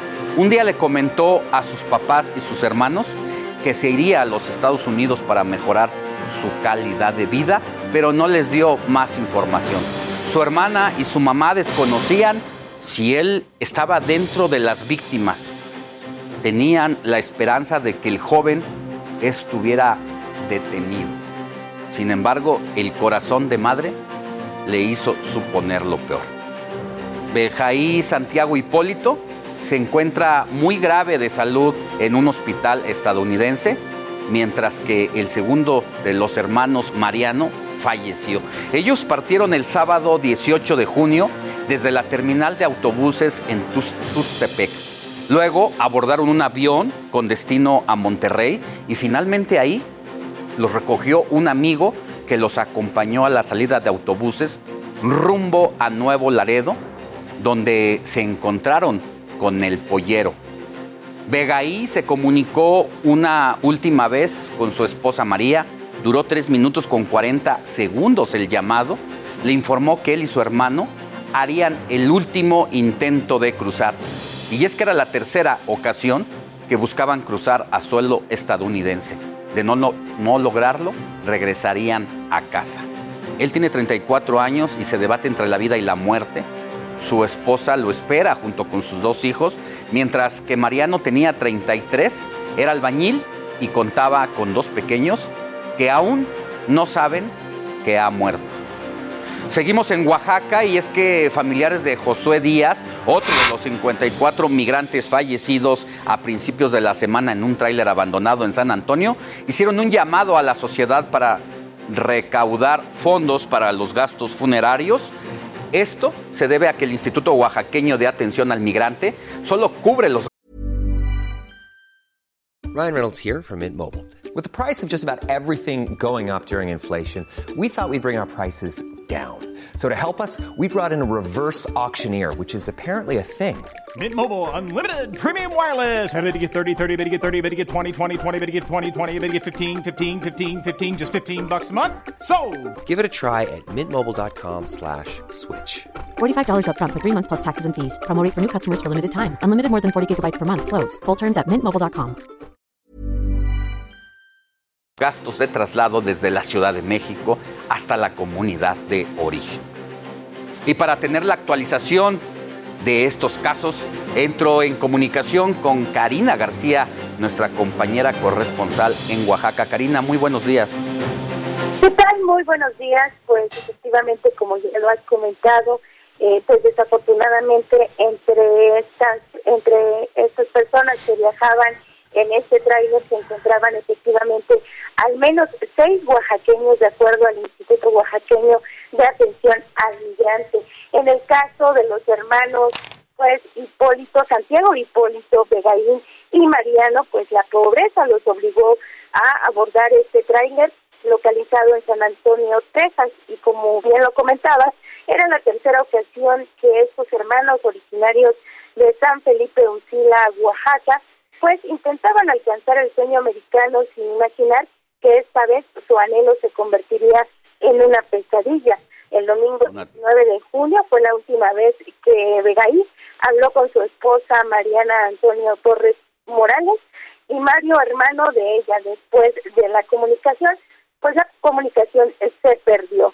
Y bueno, el cuñado de Vegaí señala que existe una probabilidad del 80% de que Mariano se encuentre con vida, ya que en un inicio se había mencionado que Mariano pues estaba entre las víctimas mortales de este tráiler. Sin embargo, lo único que han logrado encontrar hasta el momento pues es una credencial de elector, pero los cuerpos eh, que se han identificado, los cuerpos que están en proceso de identificación, no coinciden no coinciden con Mariano. Entonces, ellos eh, todavía están con esta esperanza, aunque el día de ayer se había mencionado que uno de los hermanos pues había perdido la vida. Mientras tanto, Vegaí se encuentra pues en un estado de salud grave en un hospital de San Antonio, Texas, debido a la asfixia que sufrió por las condiciones en las que viajaba al interior del tráiler.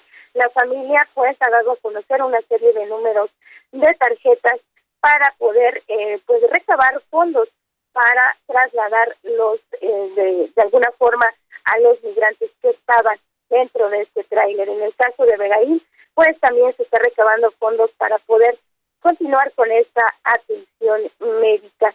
Y por supuesto, en el caso de el joven que falleció, que originario de Santa María, Tlahuitoltepec, Josué, también su familia se encuentra haciendo este llamado para solicitar recursos que puedan ayudar a trasladar su cuerpo de, en este caso de San Antonio, Texas, a México y es que efectivamente, como lo decías, el Instituto Oaxaqueño de Atención al Migrante solo cubre los gastos de traslado de la Ciudad de México a la comunidad de origen. Este es el reporte. Muchas gracias, Karina García. Y vamos a ver esto con la Secretaría de Relaciones Exteriores, que debería de hacerse responsable de los gastos del traslado de los cuerpos hasta que lleguen a su última morada, porque si se fueron por no tener dinero, ¿cómo le van a hacer las familias, además de las deudas que hayan dejado las víctimas, que todavía tengan que pagar?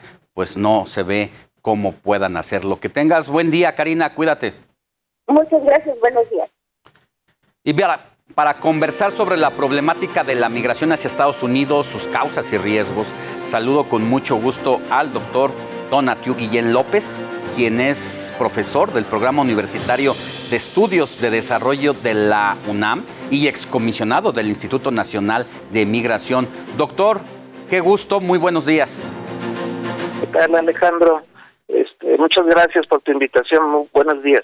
Buenos días. Una situación lamentable, sí, la que se vivió esta semana, parte de la agenda nacional, y jaló la atención y los focos de la prensa, no solamente nacional y de Estados Unidos, sino internacional. Pero es lamentablemente, doctor, el pan de todos los días. Efectivamente, es una situación de crisis humanitaria muy severa eh, la que genera primero la movilidad de grandes cantidades de personas de varias regiones de, Centroamérica, Caribe, América del Sur e incluso África y Asia que transitan por México.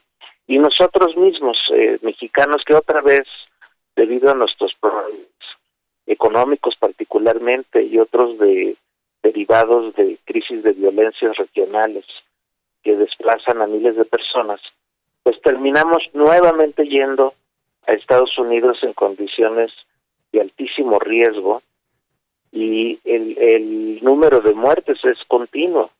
El, el, ahora esta tragedia nos, nos lo describe con, con gran dolor y, con amplitud, pero el, el, los números son muy muy, muy fuertes. El, el año pasado casi 600 personas fallecieron en la región fronteriza México-Estados Unidos. En este año ya van más de 200. Eh, están ocurriendo con mucha más frecuencia que en todos los tiempos anteriores. Eso pues describe la crudeza del, del escenario y, describe por otro lado, eh, estaba escuchando eh, tus comentarios previos, pero describe el paradójico y desagradecido trato que tenemos con nuestra migración, porque no tenemos ni, ni para regresar sus cuerpos en estos casos, no tenemos ni para reparar el daño a las familias. Y, y otra parte muy grave es que no se hace justicia. O sea, es la, la responsabilidad en buena parte de, de las tragedias que vivimos. Recordarás la de, la de Chiapas hace unos meses, en, en, diciembre. Pues al final, ¿cuál es el saldo desde la, desde la perspectiva de justicia? De, en términos de establecer responsabilidades, de combatir realmente a las organizaciones de traficantes, que son las que causan muchísimo dolor, además de, de explotar a las personas de manera Así es. terrible. Y, y, y al final, pues, cuando las personas mueren en condiciones tan graves como estas. mañana, mañana estaremos tomando las cifras y las eh, remesas como un trofeo, como si fuera un logro de gobierno, cuando es la muestra de la desgracia y del fracaso de lo que tenemos en torno a la pobreza, doctor. Pero yo quiero, usted, usted es el experto.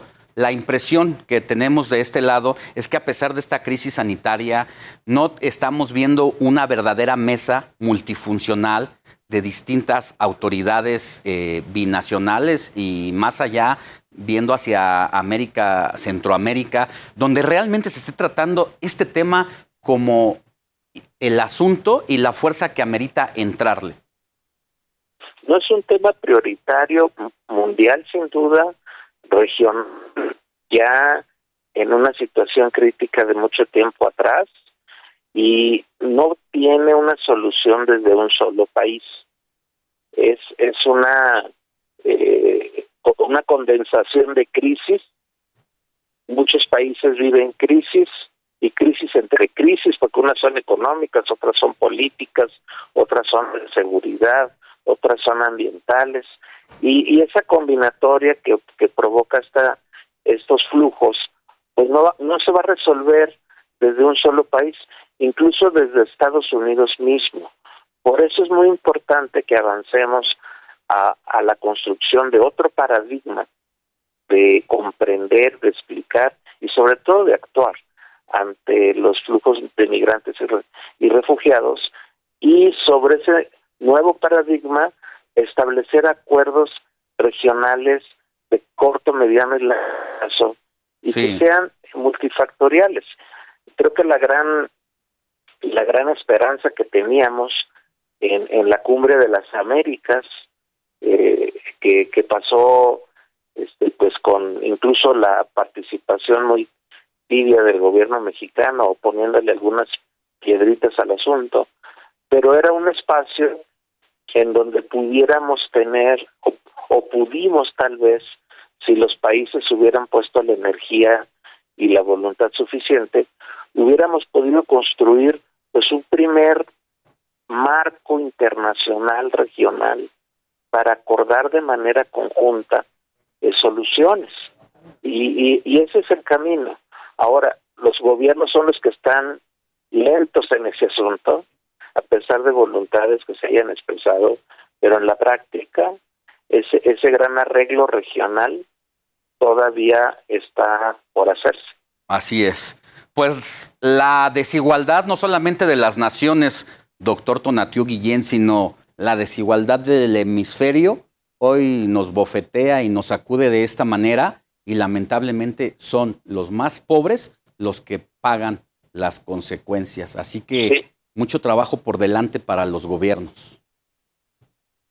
Es, es una tarea que evidentemente tiene sustentos económicos importantes, pero también hay eh, otros no menos rudos, como pues son las políticas de los estados, eh, políticas políticas, me refiero a falta de democracia, a, represión, a violencia política, y, y, también esas fuerzas que no tienen que ver estrictamente con lo económico y sí con juegos de poder, pues desplazan personas.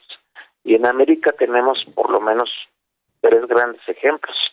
Es que la, Cuba, que sigue sacando a muchísima gente, eh, Nicaragua, que no teníamos registrado una movilidad hacia el norte de estas características, ya Nicaragua también tiene a una población en esta ruta significativa, incluso mayor ya que la del Salvador, lo cual no es un dato menor, y Venezuela, que es otra gran tragedia.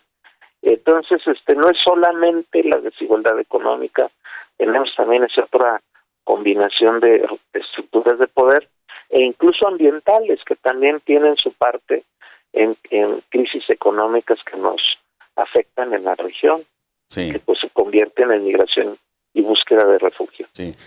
Doctor Tonatiu Guillén, profesor del Programa Universitario de Estudios del Desarrollo de la UNAM y excomisionado del Instituto Nacional de Migración. Gracias por haber estado con nosotros en el informativo de fin de semana. Cuídese. Gracias a ustedes, un gusto. Buen día. Buen día. Y mire, pues una nueva caravana con cerca de 5 mil migrantes ha salido durante la madrugada de este viernes desde Tapachula, Chiapas, e intentarán atravesar todo el país con miras hacia Estados Unidos. El contingente caminó por la carretera costera y en momentos ocupó ambos carriles, lo que provocó caos vial durante su recorrido y que nos muestra precisamente todo este análisis en carne propia de lo que nos contaba el doctor Guillén. Pero dejemos la seguridad y vamos a adentrarnos en asuntos económicos. Y es que México recibió 5 mil millones, 172 millones de dólares provenientes de los connacionales extranjeros precisamente durante el mes de mayo y se trata de la cantidad más alta de la que se tiene registro. El Banco de México resaltó que las remesas en su acumulado actual fue de 54.162 millones de dólares, que se debe tomar en cuenta que este indicador no se atribuye a una recuperación de la economía mexicana, sino al esfuerzo precisamente de los migrantes que envían recursos principalmente desde los Estados Unidos. Así que asentada está este florecimiento económico en las tragedias de nuestros paisanos desafortunadamente. El viernes se cumplieron 25 años del sistema de ahorro para el retiro y el reto sigue siendo que los mexicanos conozcan y estén conscientes de que es responsabilidad de cada uno la forma en que quiere vivir al jubilarse. Datos de la CONSAR señalan que 20 millones de cuentas no se han reclamado, de las poco más de 70 millones de cuentas que existen registradas. Vamos con más información y mire, hay chamba.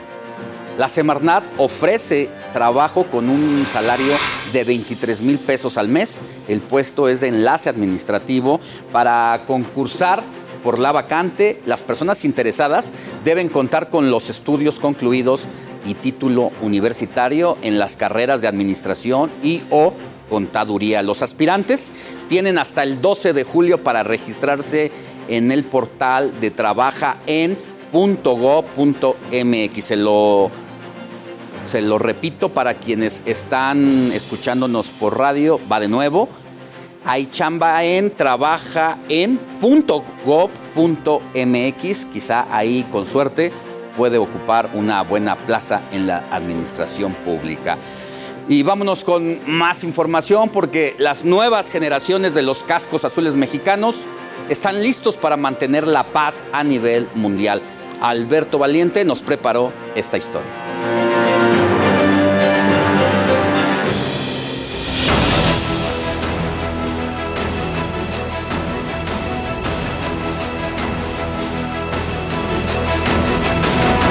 El Centro de Entrenamiento Conjunto de Operaciones de Paz ha egresado a decenas de generaciones listas para acudir al llamado con el fin de mantener la paz en el mundo.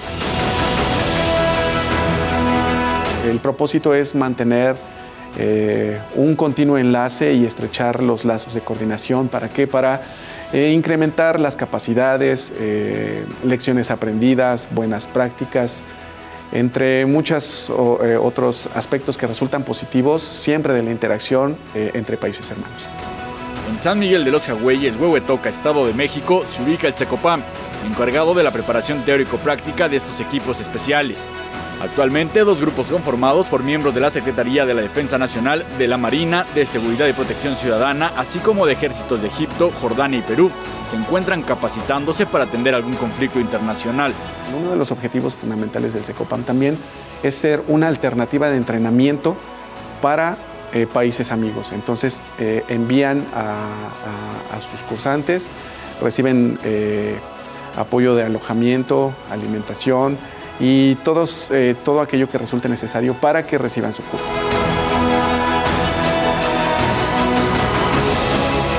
Este es uno de los seis escenarios donde el Ejército y Fuerza Aérea mexicanos que integran el SECOPAM realizan sus prácticas para poder estar preparados allá afuera en las misiones de paz. Las áreas de entrenamiento comprenden una torre de observación, el establecimiento de un punto de revisión, tenemos también eh, la construcción eh, que simula un campamento de refugiados y una ciudad donde también se puede eh, simular la interacción de nuestros cursantes como miembros de una misión. En este centro se adiestran observadores militares internacionales, oficiales de Estado Mayor de las Naciones Unidas, oficiales de enlace y asesores militares, así como elementos especializados con perspectiva de género en actividades de ayuda humanitaria. Recibirá la capacitación que permita participar en las misiones y esto derive en eh, el posicionamiento del Estado mexicano eh, como un actor con responsabilidad global, eh, preocupado por participar de manera determinante en la ejecución de tareas que permitan el restablecimiento de la paz y la seguridad en el mundo. Este viernes se pasará revista de entrada a la primera compañía de ingenieros conjunta para operaciones de paz como Cascos Azules de las Naciones Unidas. Este equipo estará a cargo de la planeación de infraestructura en zonas de conflicto en caso de que se requiera su trabajo por las Naciones Unidas. Con imágenes de Elias Vázquez, Alberto Valiente. Nosotros vamos a una pausa y vamos a volver con más información. Antes le dejo el WhatsApp del informativo de fin de semana. Escribamos, escríbanos. ¿Tiene alguna denuncia, alguna queja, alguna petición? Aquí está el 55 91 63 51 19. Repito, 55 91 63 51 19. Pausa y volvemos con más. Regresar del corte. Con golpes y heridas, finalizó la última sesión en el Congreso de Tamaulipas.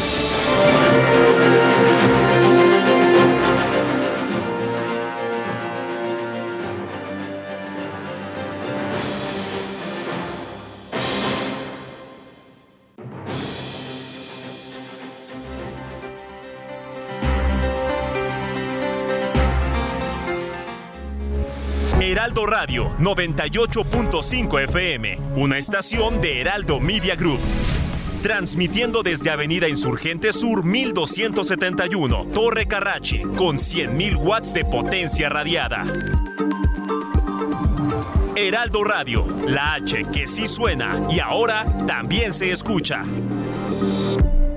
En la Comedy Fresco, los pañales y todo para el bebé están al 3x2. Sí, al 3x2. Excepto que precio y fórmulas lácteas. Hasta julio 7. ¿Sabías que tienes un superpoder en tus manos? Con la API Web de Cinepolis, compra tus boletos sin hacer fila. Y recibirás un cupón en tu correo para que puedas disfrutar de un Maxi Combo Mix por solo 219 pesos. Sin excusas. API Web Cinépolis. Más fácil, más rápido, más seguro. Dialogando con mis psicoanalistas. Las discapacidades, este tema tan importante de abordar. Y también debemos de ser inclusivos con aquellos que tienen una circunstancia diferente, una circunstancia que les ha resultado desfavorable. Creo muy importante que nos sensibilicemos a este punto para que podamos tener una humanidad mejor, una comunidad más integrada que respete mucho más los derechos de todos los que formamos parte de ella. Y bueno, el día de hoy estamos hablando de la discapacidad. No siempre la discapacidad ha sido abordada como la tomamos hoy en día y creo que todavía nos falta muchísimo por hacer. Todavía nos podemos topar con muchísimas fallas, falta de rampas en las aceras, falta de elevadores en algunos edificios e instituciones, falta de la consideración de las demás personas para aquellos que padecen de alguna discapacidad en términos generales. Y es que las discapacidades son muy amplias y a veces nos pasan desapercibidas. Escucha a los doctores Ruth Axelrod, Rocío Arocha y José Estrada los sábados a las 11 de la mañana.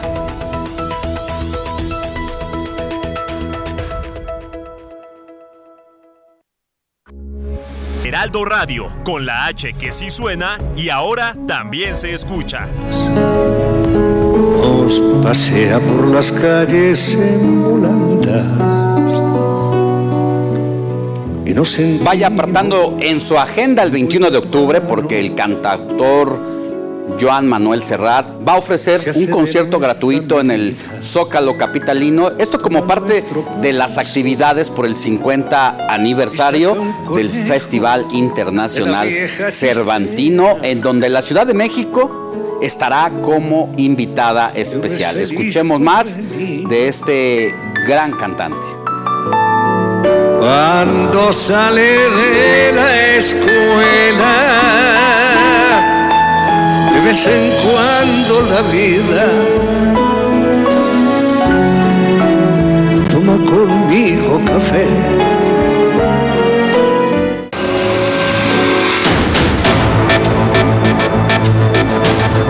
Resumen informativo. Vámonos a un resumen informativo. Mire, buenas noticias para la extitular de la Secretaría de Desarrollo Social y la SEDATU, Rosario Robles, luego de que un tribunal le otorgó un amparo, el cual ordena que se declare nula la sentencia que se le había dado para inhabilitarla a trabajar en la función pública durante 10 años. En el Congreso de Tamaulipas se vivieron momentos de tensión durante una maratónica sesión en el Pleno. Y es que la diputada local panista Leticia Vargas resultó lesionada en un ojo. Los hechos ocurrieron cuando la morenista Magal y de Andar intentó arrebatarle a la presidenta de la mesa directiva Imelda San Miguel la urna de cristal donde se colocaban votos sobre una iniciativa que estaba a discusión. En el forcejeo, los vidrios salieron volando y uno de ellos cayó en el ojo de la legisladora Leticia Vargas, quien estaba metros atrás esperando su turno para votar para quienes nos escuchan en radio, está el momento en que intenta poner el voto esta diputada de Morena, le extiende la presidenta de la mesa una urna, una especie de mesera, de pecera redonda, y cuando va a depositar el voto, jala la, la urna, ambas se la jalonean y se revienta, estallan los vidrios y ahí cae lesionada la legisladora de Acción Nacional. Venimos de regreso a la Ciudad de México debido a que durante la noche de este viernes se registró un cortocircuito en la línea 9 del metro que dejó afectación en el servicio y varios pasajeros tuvieron eh, que ser atendidos por crisis nerviosa. Los hechos ocurrieron entre las estaciones Michuca y Velódromo. Cuando el metro comenzó a incendiarse, el servicio duró suspendido un lapso de 30 minutos y el servicio del transporte colectivo hizo una invitación a los usuarios del metro a tener mucho cuidado con todos los eh, materiales, sobre todo de fierro, de hierro, que pues no se les caigan a las vías porque precisamente se ocasionan estos incidentes. Vámonos a más información y mire, estos fallos en el servicio del metro de la Ciudad de México muchas veces obedecen también eh, a la falta de mantenimiento que presenta este medio de transporte. Y es que pasan las administraciones y pocas veces se les da una manita de gato. Realicé un recorrido previo al cierre de la línea 1, la cual cerrará durante 14 meses para recibir cirugía mayor y esto fue lo que me encontré en las tripas de la línea 1.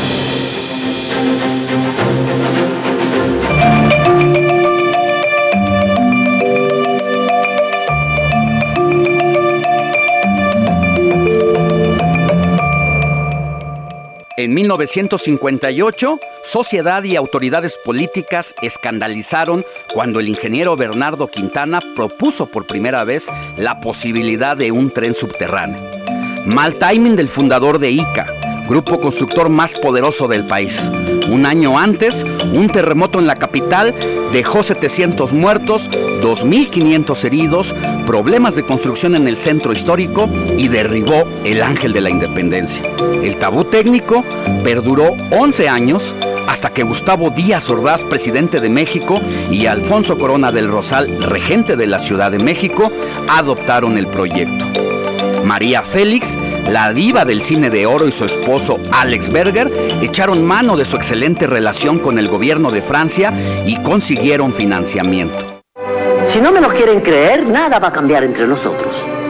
Pero el maravilloso metro que tiene la Ciudad de México es mío. Me lo regaló mi marido.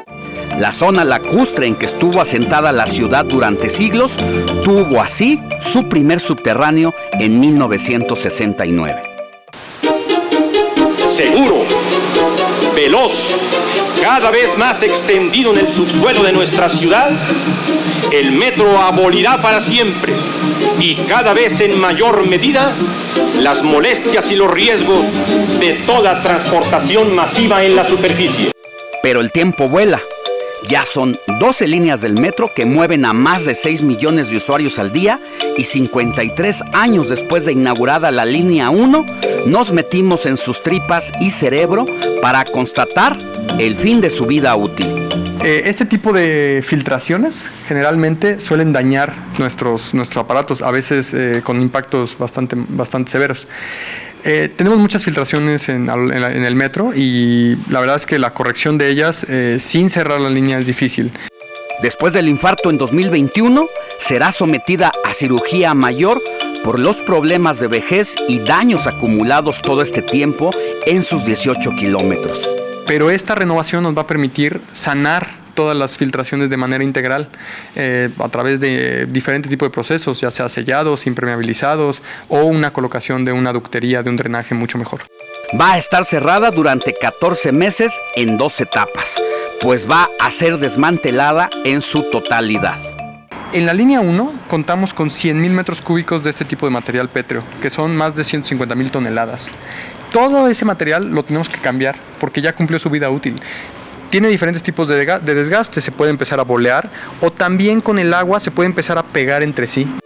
100 toneladas de materiales de construcción levantan al Estadio Azteca. Es decir, solo en piedras que soportan rieles y el paso de trenes hay un coloso y medio de Santa Úrsula sin contar el peso de los metales. Por eso la línea rosa que transporta 500 mil pasajeros estará cerrada 14 meses en dos etapas.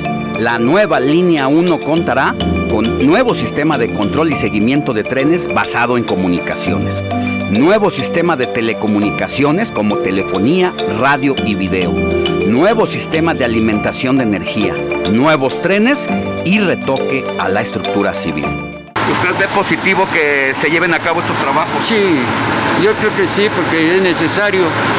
Poco o nada que le hagan, pues ya estuvo. Poco o nada que le hagan, está bien aunque eso tenga que ser un poco del sacrificio de usar camiones, que se salga más temprano de casa. Pues sí, en realidad sí. El gobierno de la ciudad dispondrá de cerca de 200 camiones de la RTP para el traslado de los pasajeros.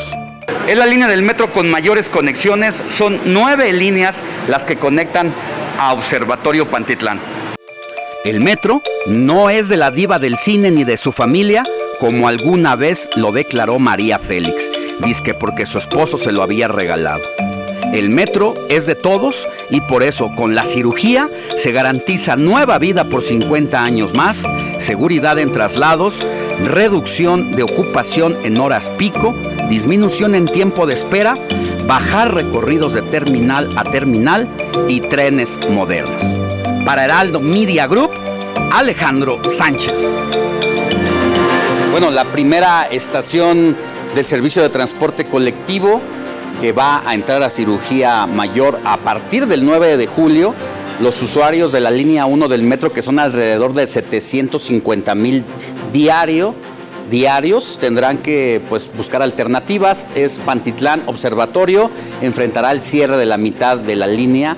Habrá un cierre parcial del el 9 y 10 de julio de Observatorio hasta Isabel la Católica. Luego vendrán pues ocho meses de trabajo y la segunda fase de remodelación entrará de Pantitlán a Salto del Agua, durará ahí ocho meses, es decir, concluirán los trabajos en 2023.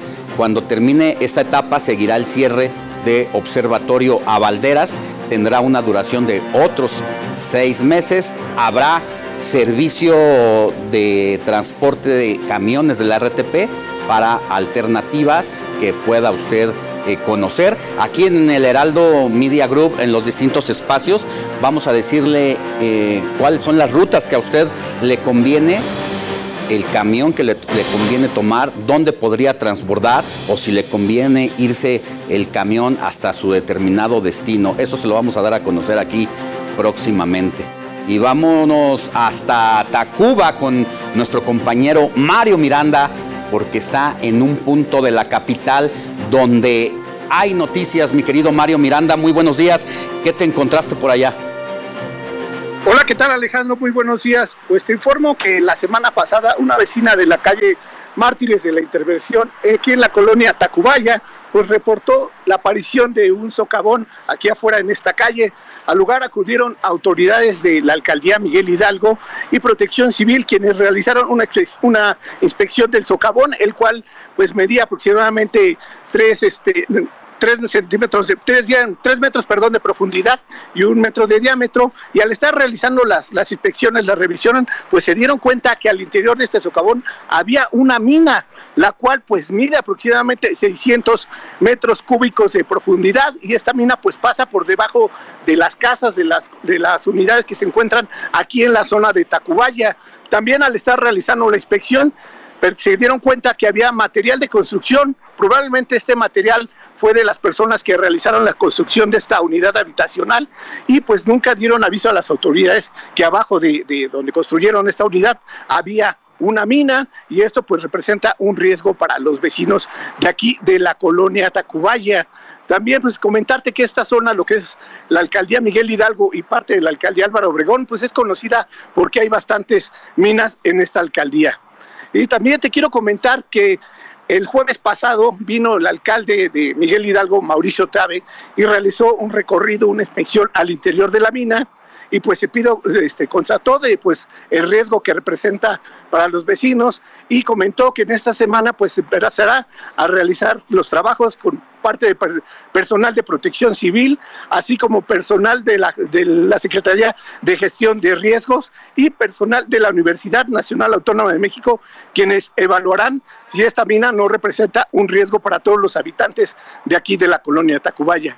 Pues Alejandro, pues como podrás ver en las imágenes del Heraldo Televisión, pues ya esta zona ya fue este, este, acordonada, ya también fue enrejada y se le colocaron unas maderas, unas tarimas aquí a, lo que es donde se encuentra la mina para que no represente un riesgo de algún curioso que quiera entrar al interior de esta mina, algún niño que ande por esta zona y pueda haber un accidente.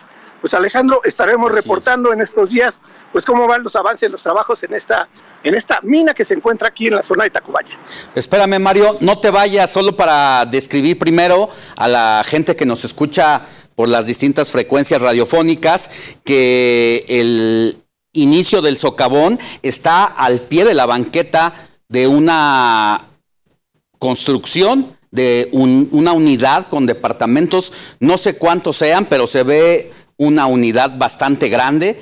Y el segundo punto que quiero tocar contigo es que lo que nos estás diciendo es que estos constructores sí identificaron la mina y no la reportaron en su momento. Habría que ver quiénes fueron, hace cuánto se construyó y si recae alguna responsabilidad sobre ellos, porque el hecho de que haya una construcción de por lo menos cuatro o cinco pisos sobre una mina, pues sí enciende los focos de alerta de entrada. Así es, Alejandro. Y es que sí, como te comento, al realizar la, pues, la revisión, vieron que había material de construcción, había tabiques, había ladrillos, había bultos de arena. Entonces, pues esto hace pensar que las personas que construyeron esta unidad habitacional, pues sabían de que había una mina abajo de, de esta zona. Pues muchas gracias. Ya buscaremos al alcalde Mauricio Tabe para que nos dé todos los detalles de esta investigación que supongo está entrando en una etapa pues fuerte para deslindar responsabilidades y sobre todo para brindar seguridad a quienes ahí viven. Que tengas buen día. Buenos días, Alejandro. Seguimos pendientes. Seguimos pendientes a bordo de tu motocicleta que recorres toda la Ciudad de México. COVID-19 el gobierno de la Ciudad de México anunció que del lunes 4 al viernes 8 de julio va a continuar la vacunación contra el coronavirus para niñas y niños de 10 años, así como rezagados de 11. La inmunización del biólogo del biológico de Pfizer se va a realizar en 55 puntos de vacunación en un horario de 8.30 de la mañana a 3 de la tarde, es decir, Pfizer para niños sí hay. Y mientras tanto, la mañana del viernes arribó al Aeropuerto Internacional de la Ciudad de México el cuarto embarque de vacunas pediátricas, precisamente de la marca Pfizer contra el COVID-19, el cual contiene 798 mil 798 mil dosis envasadas. Y entramos y seguimos a temas de coronavirus porque durante las últimas 24 horas en el país se registraron 24.087 contagios de coronavirus para un total de 6.058.689 casos. Esto de acuerdo con la Secretaría de Salud Federal. Y respecto al número de fallecidos, en el país se contabilizaron 31 el día viernes para un acumulado de 325.747. Y mire, la Organización Mundial de la Salud eh, sobre la viruela del mono, dijo que ya se supera y en Europa fueron 4.000 casos. Por ello, la OMS urgió a los países a tomar medidas urgentes para seguir continuando la propagación. Pero mire, el COVID sigue repuntando y a la vez causando polémica, y es que autoridades sanitarias de Corea del Norte acusaron que el SARS-CoV-2 llegó a su país en globos provenientes de Corea del Sur. Sin duda con esta declaración las tensiones entre ambas naciones se agudizan y podrían ocasionar otro serio problema. Ahora nos pasamos en temas internacionales a la guerra en Ucrania, porque ya es el día 129 y el conflicto, en medio del conflicto, el presidente estadounidense Joe Biden se comprometió a que su nación y la OTAN apoyarán a Ucrania el tiempo que sea necesario para que no sea derrotada por Rusia. Asimismo, Biden anunció un nuevo paquete de ayuda militar a Kiev valuado en 800 millones de dólares. Recuerda que esta guerra, según a expertos internacionales, iba a durar solo cinco días, pues no. Ya son 129 y los efectos ya se empiezan a sentir en el mundo. Hace eh, rato le comentaba sobre el problema que ya se siente en el bolsillo de usted y el mío, porque por ejemplo el precio del pan dulce o el pan blanco ha incrementado considerablemente hasta 30% y eso obedece precisamente a las materias primas, muchas enviadas desde Europa. Y en más temas internacionales, el embajador de Estados Unidos en México, Ken Salazar, dio a conocer que la nueva ley que regula el acceso a armas de fuego en el país norteamericano no solo servirá como una herramienta para frenar el tránsito ilegal de armas del norte a sur, sino que también ayudará a fortalecer la seguridad de familias tanto mexicanas como estadounidenses. Estados Unidos vive un fin de semana largo debido a los festejos del 4 de julio. Durante estos días se espera que alrededor de 40 millones de personas viajen por avión para celebrar la independencia de ese país, lo que podría derivar en una crisis de movilidad. Juan Guevara de Now Media nos tiene todos los detalles. Adelante Juan, muy buenos días, ¿cómo estás? Mi querido Alex, ¿cómo estás? Saludo desde Now Media Televisión aquí en los Estados Unidos. Unos 42 millones de personas saldrán a la carretera para viajar durante el fin de semana largo del Día de la Independencia que se celebra el 4 de julio aquí en los Estados Unidos, a pesar de los precios récord de los combustibles. Esto lo indicó este, esta semana la Asociación Automovilística Estadounidense, la AAA. El mayor grupo de automovilistas del país estima que este año se registrará un aumento del 0.4% con respecto a los 41.8 millones de estadounidenses que viajaron por carretera en las mismas fechas del año pasado. Esto es importante porque, bueno, a pesar de que el incremento se da de automovilistas, cuando el precio nacional promedio de la gasolina superó recientemente los 5 dólares por galón, los viajes por automóviles siguen siendo la preferencia de los americanos. Los viajes en automóvil no serán los únicos que crestan este año durante el día del 4 de julio en los Estados Unidos. Los desplazamientos por aire, por tren, autobús o mar, entre otros, también se espera que aumenten con respecto al año pasado. La AAA pronosticó que en total 47.9 millones de personas viajarán 50 millas o 72 kilómetros fuera de su lugar de origen, por lo menos este día, este día festivo.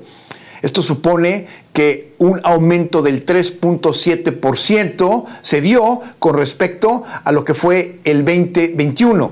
Además, es solo 2% menos que la cifra registrada en el 2019, el último año antes de que iniciara la caída de viajes por la pandemia del coronavirus.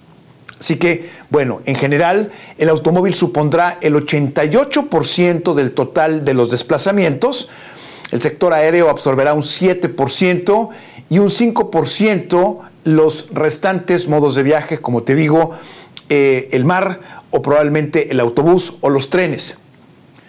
Desde los Estados Unidos, te saludo con mucho gusto, mi querido Alex, y regresamos contigo al estudio. Deportes. Mira, este 2 de julio es el Día Internacional del Periodista Deportivo, una profesión que se vive con extrema pasión para que vea que nos metimos, que no nos metimos hasta la cocina de Adrián Caloca y encontramos estas imágenes que demuestran lo apasionado que es de los deportes de Adrián Caloca.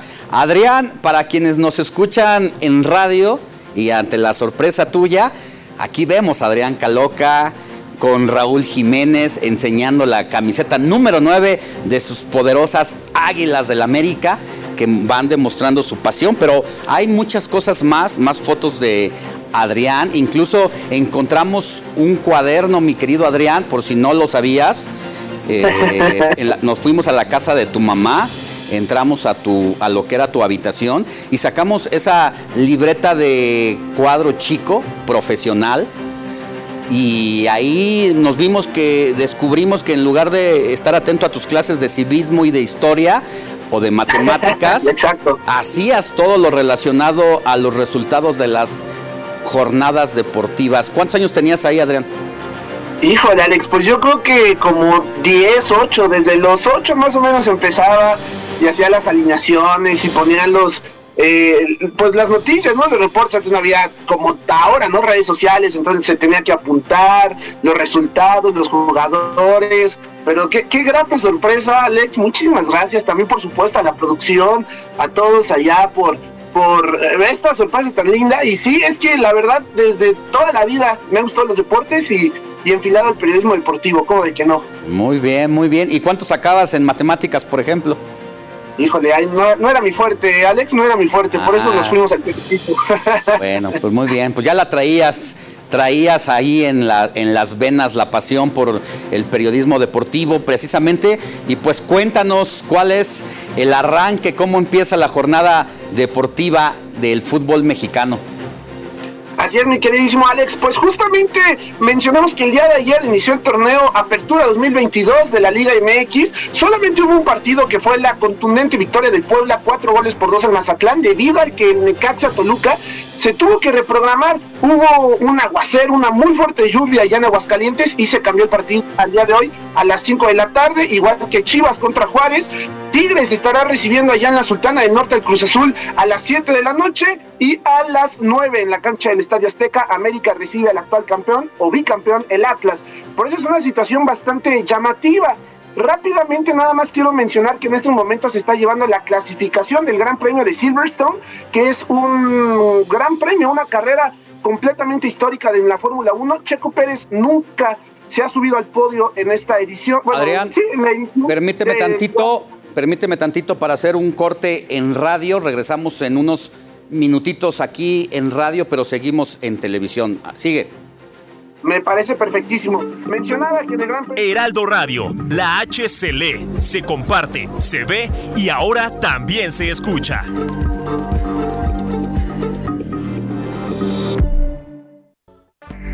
Heraldo Radio 98.5 FM. Heraldo Radio, con la H que sí suena y ahora también se escucha.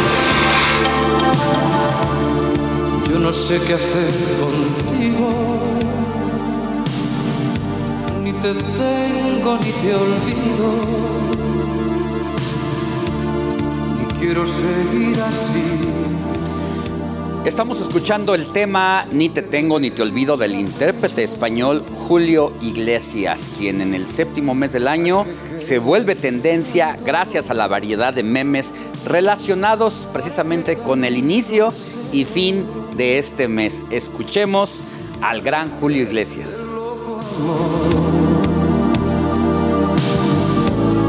Que no quiero y no lo quiero Gonzalo Lira nos tiene las recomendaciones de los espectáculos más destacados de este fin de semana. Hola, ¿qué tal Alex? Muy buenos días a ti y a toda la gente que nos ve en las noticias del fin de semana. Yo soy Gonzalo Lira. Como vieron, hoy, hoy no, hoy no estoy en la Ciudad de México. Me lancé a la playita para ver algunos de los avances que tiene Prime Video en su plataforma más a futuro. Pero antes de que les cuente más al respecto, vamos con nuestras recomendaciones para ver el fin de semana.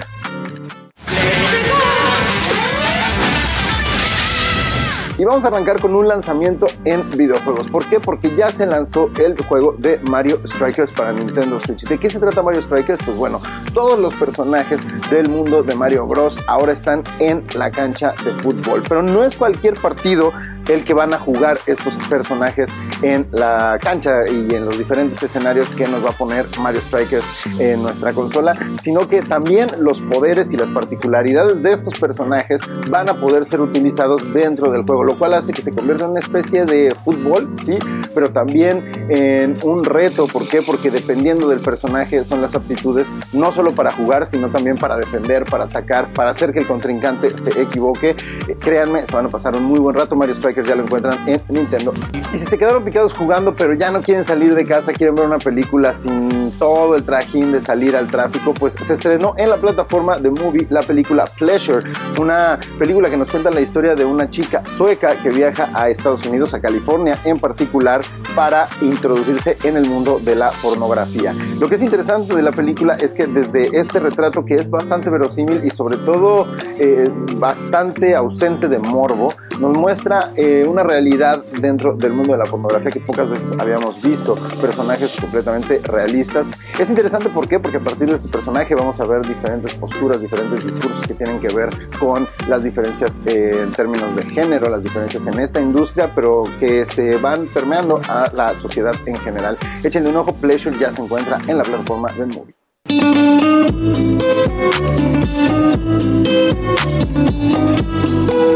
Ya por último vamos con nuestra recomendación musical de la semana y eso que escuchábamos es el cantante mexicano-americano Cuco que sus padres son mexicanos, él vive en Estados Unidos y entonces abraza mucho de nuestra cultura para introducirlo en su música. Échenle una buena escuchada a su discografía en general, pero en particular a esto que es con lo que les dejo, que es Piel Canela, un cover que hace Cuco a este clásico de la música mexicana. Yo me despido, nos vemos por aquí la próxima semana. Y las flores, su perfume y su color no sería tan bueno, vamos a dar un giro a la información. Mire, durante la semana charlé con Jesús Zambrano, líder nacional del PRD. En esta conversación, Zambrano no se guarda nada. Nos confesó cuál ha sido su peor error al frente del partido, la pelea de cara al 2024, su relación con Alito Moreno, cómo arropó al presidente López Obrador o por qué le dicen el tragabalas, entre muchos otros temas. Veamos esta charla con Jesús Zambrano. Estamos con Jesús Zambrano, presidente nacional del Partido de la Revolución Democrática. Jesús, gracias por estar con nosotros. Al contrario, gracias a ti y a ustedes, Alejandro. ¿Viva la coalición? Se mantiene viva y hay que fortalecerla. Alito, ¿qué ha representado para estos días muy complicados los días, eh, particularmente para Lito, y desde luego impactan en la coalición porque logran eh, simbrar en la opinión pública, sobre todo, eh, que esto ya hasta aquí va llegando. Pero pues yo soy de los que piensa que aquí debe aplicarse el adagio expresado de mi manera, el respeto al partido ajeno es la paz. ¿De qué está hecho Andrés Manuel López Obrador? está hecho de una convicción que combina eh, lo que él ve como una misión pública con el cómo se asume él como una suerte de Dios o de semidios que no se equivoca en las decisiones que toma. Y por eso lo vemos así, necio, a veces ah, con comportamientos terriblemente irracionales, insensibles, porque es de los que no se echa para atrás. Entonces así, claramente esté errando, no se echa para atrás. ¿Ustedes le dieron galletas a ese fenómeno? es de lo que nos eh, ha seguido acusando Alejandro eh, mucha gente, particularmente para las campañas y elecciones del 2021, que saludaban, nos saludaban donde me veían en las campañas, viva la unidad, qué bueno que estén ahí. Pero ustedes le ayudaron mucho, Andrés Manuel. Digo, ay, pero desde el 2012 ya no tenemos nada que ver con ese individuo. Pero dicho por la oposición, ¿se volvió autoritario de la noche a la mañana? No, él ya lo era, por eso se fue. Por eso ya no quiso seguir en el PRD, porque en el PRD tenía contrapesos internos, que éramos particularmente el grupo del que yo formo parte dentro del PRD y quiso tener un partido del que él fuera dueño, donde fuera el dueño absoluto de todas las decisiones. ¿Hay oposición? Por supuesto que sí, lo hemos demostrado, lo acabamos de demostrar con la votación de la reforma eléctrica y que es lo que tiene encabezado Andrés Manuel. con todo respeto, y lo voy a decir en un sentido figurado, esta oposición parece un alebrije. Tiene la cabeza de uno, el cuerpo de otro y la cola de otro. Solo así. Las, las coaliciones son una necesidad política. Desde hace mucho los viejos científicos decían que eh, la necesidad en la humanidad crea el instrumento y la coalición es un instrumento establecido por la necesidad de enfrentar el riesgo de que vayamos a una dictadura. ¿Ya tomaron nota de las recomendaciones del presidente de cómo ganar elecciones? Hombre, eh, si le hacemos caso al presidente, vamos a terminar siendo un apéndice de Morena y un apéndice de él. Alito aguanta. Sí, decía, decía pitorreándose Andrés Manuel metiendo cizaña, pero pues es la manera en que López Obrador quiere desarticular a la oposición, a la coalición. Y no lo va a lograr, hombre. La coalición se va a mantener. Es entre partidos, hay que recordarlo, no entre dirigentes el acuerdo. ¿Alito Moreno es un buen hombre? Yo le tengo confianza porque con nosotros ha cumplido la palabra empeñada. ¿Usted cree que con la narrativa que está teniendo la oposición pueden doblar a Andrés Manuel? Le vamos a ganar. Hay que siempre enriquecer la narrativa, ver en dónde fallamos, en, particularmente en las últimas elecciones del pasado 5 de junio, y lo que todo el mundo saca por conclusión y sacamos nosotros mismos es eh, que debemos mantenernos unidos. ¿Ustedes viven en la coalición gracias a la coalición? No, nosotros existimos como partido político histórico ya de 33 años de la vida nacional, ya vemos quienes venimos, muchos de los cuadros eh, dirigentes nacionales y estatales del PRD, venimos desde antes del PRD. Y nosotros hemos sido una suerte de gozne para eh, la coalición con el PRI y con el PAN. Es altamente probable, para no decir que imposible, que si el PRD no hubiera estado siendo parte de la coalición, no hubiera habido coalición. Claudio X González para un movimiento como el que quieren encabezar de contrapoder al presidencialismo de López Obrador ayuda? Claudio X González eh, forma parte de un agrupamiento que le llaman, se llama Sí por México, que ayudó a la conformación de la coalición para el 2021, pero los verdaderos dueños de la coalición son los partidos políticos y desde luego eh, las opiniones indiscutibles y necesarias de la sociedad civil. Eh, como Sí por México, en donde está Claudio, eh, y tengo todo mi respeto a él en lo personal y por su papel. También hay otros agrupamientos, Futuro 21, Frente Cívico Nacional, otros más, a los que hay que escuchar, organizados unos y otros por separado, pero todos hay que escucharlos. ¿Pobreza franciscana? Es eh, una verdadera vacilada que después de la austeridad que ha prácticamente eh, empobrecido el quehacer público eh, y que ha golpeado a sectores muy importantes de la sociedad, ahora digan, después de eso lo que sigue es la pobreza franciscana. ¿A dónde nos quiere llevar? ¿Quiere volver pobres a todo mundo en lugar de ayudar a que se superen? Es una vacilada en el mejor de los casos o una tontería, por lo menos en el peor de los casos. ¿Ya hicieron su mea culpa después del 5 de junio? Sí, de hecho hemos eh, especialmente eh, concluido que está muy claro que para las próximas elecciones la salida es mantenernos juntos, eh, ver en dónde debemos y podemos atacar de mejor manera las estrategias que se eh, imponen con los servidores, llamados servidores de la nación, para la compra de votos. Y allí hay que meternos duro y también ver la manera en que vamos a enfrentar al crimen organizado que se ha metido a apoyar a Morena en las últimas elecciones. ¿La gente está hasta el gorro de los partidos? Yo creo que hay que reconocer que los partidos políticos no estamos bien calificados, pero resulta que al final de cuentas somos absolutamente necesarios para que haya una convivencia democrática y una competencia verdadera en el país. Usted dice, con Alito, el respeto a los otros partidos es, es la paz. Sin embargo, el- la política es de percepciones. ¿Usted cree que estén lanzando un buen mensaje a la población al resistir con estos personajes? Mira, yo creo que eh, eh, lo subrayo.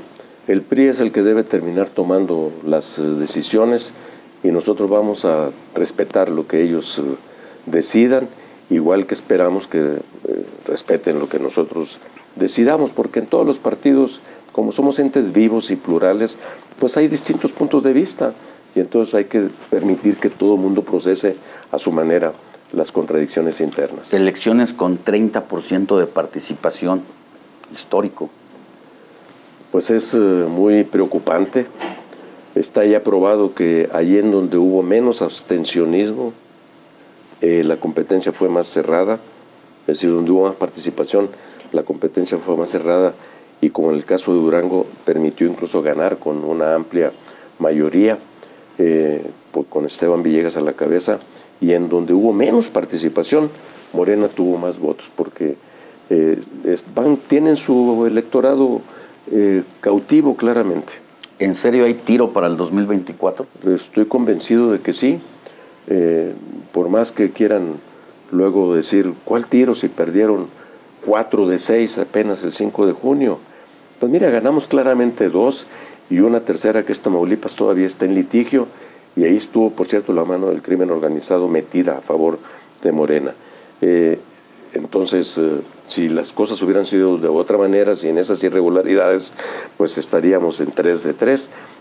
Pero ahí están las encuestas y lo vamos a ver también eh, para las elecciones del 2023 en el Estado de México y en Coahuila, Alejandro.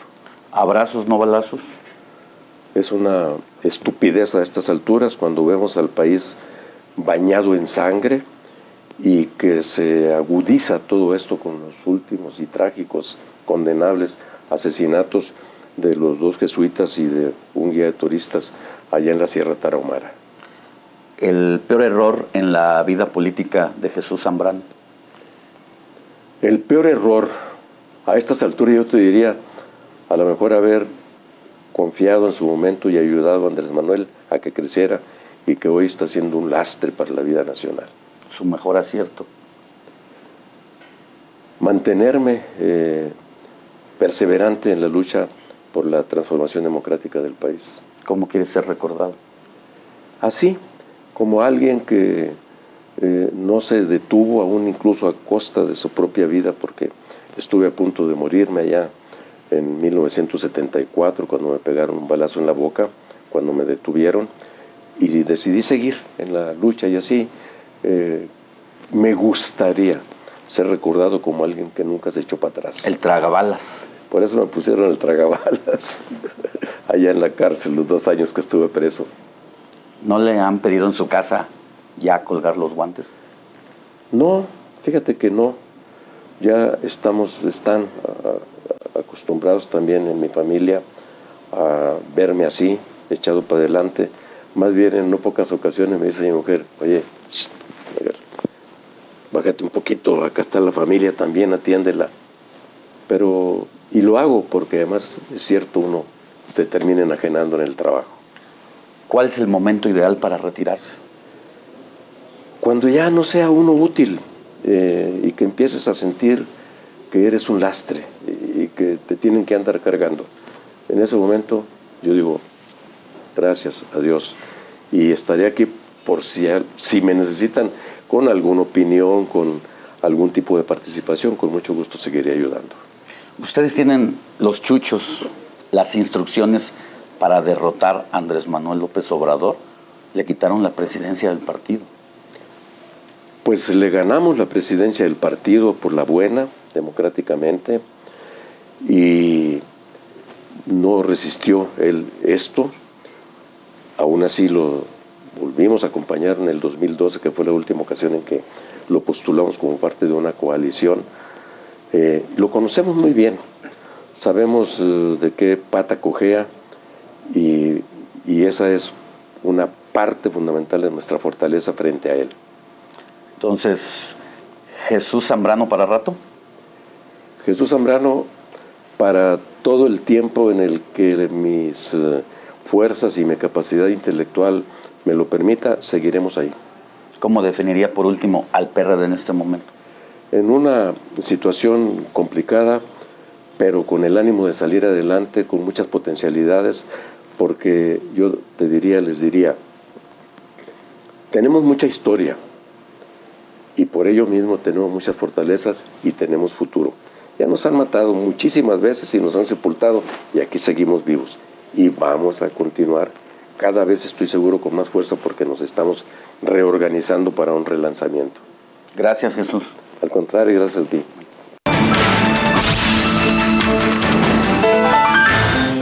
Y mire, para la semana entrante, el próximo sábado, no se puede perder la charla con Dante Delgado, presidente nacional de Movimiento Ciudadano.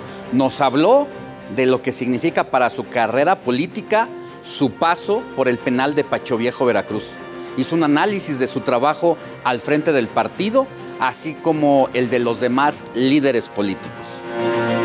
¿Cuál es el peor error que ha cometido Dante Delgado en su trayectoria política?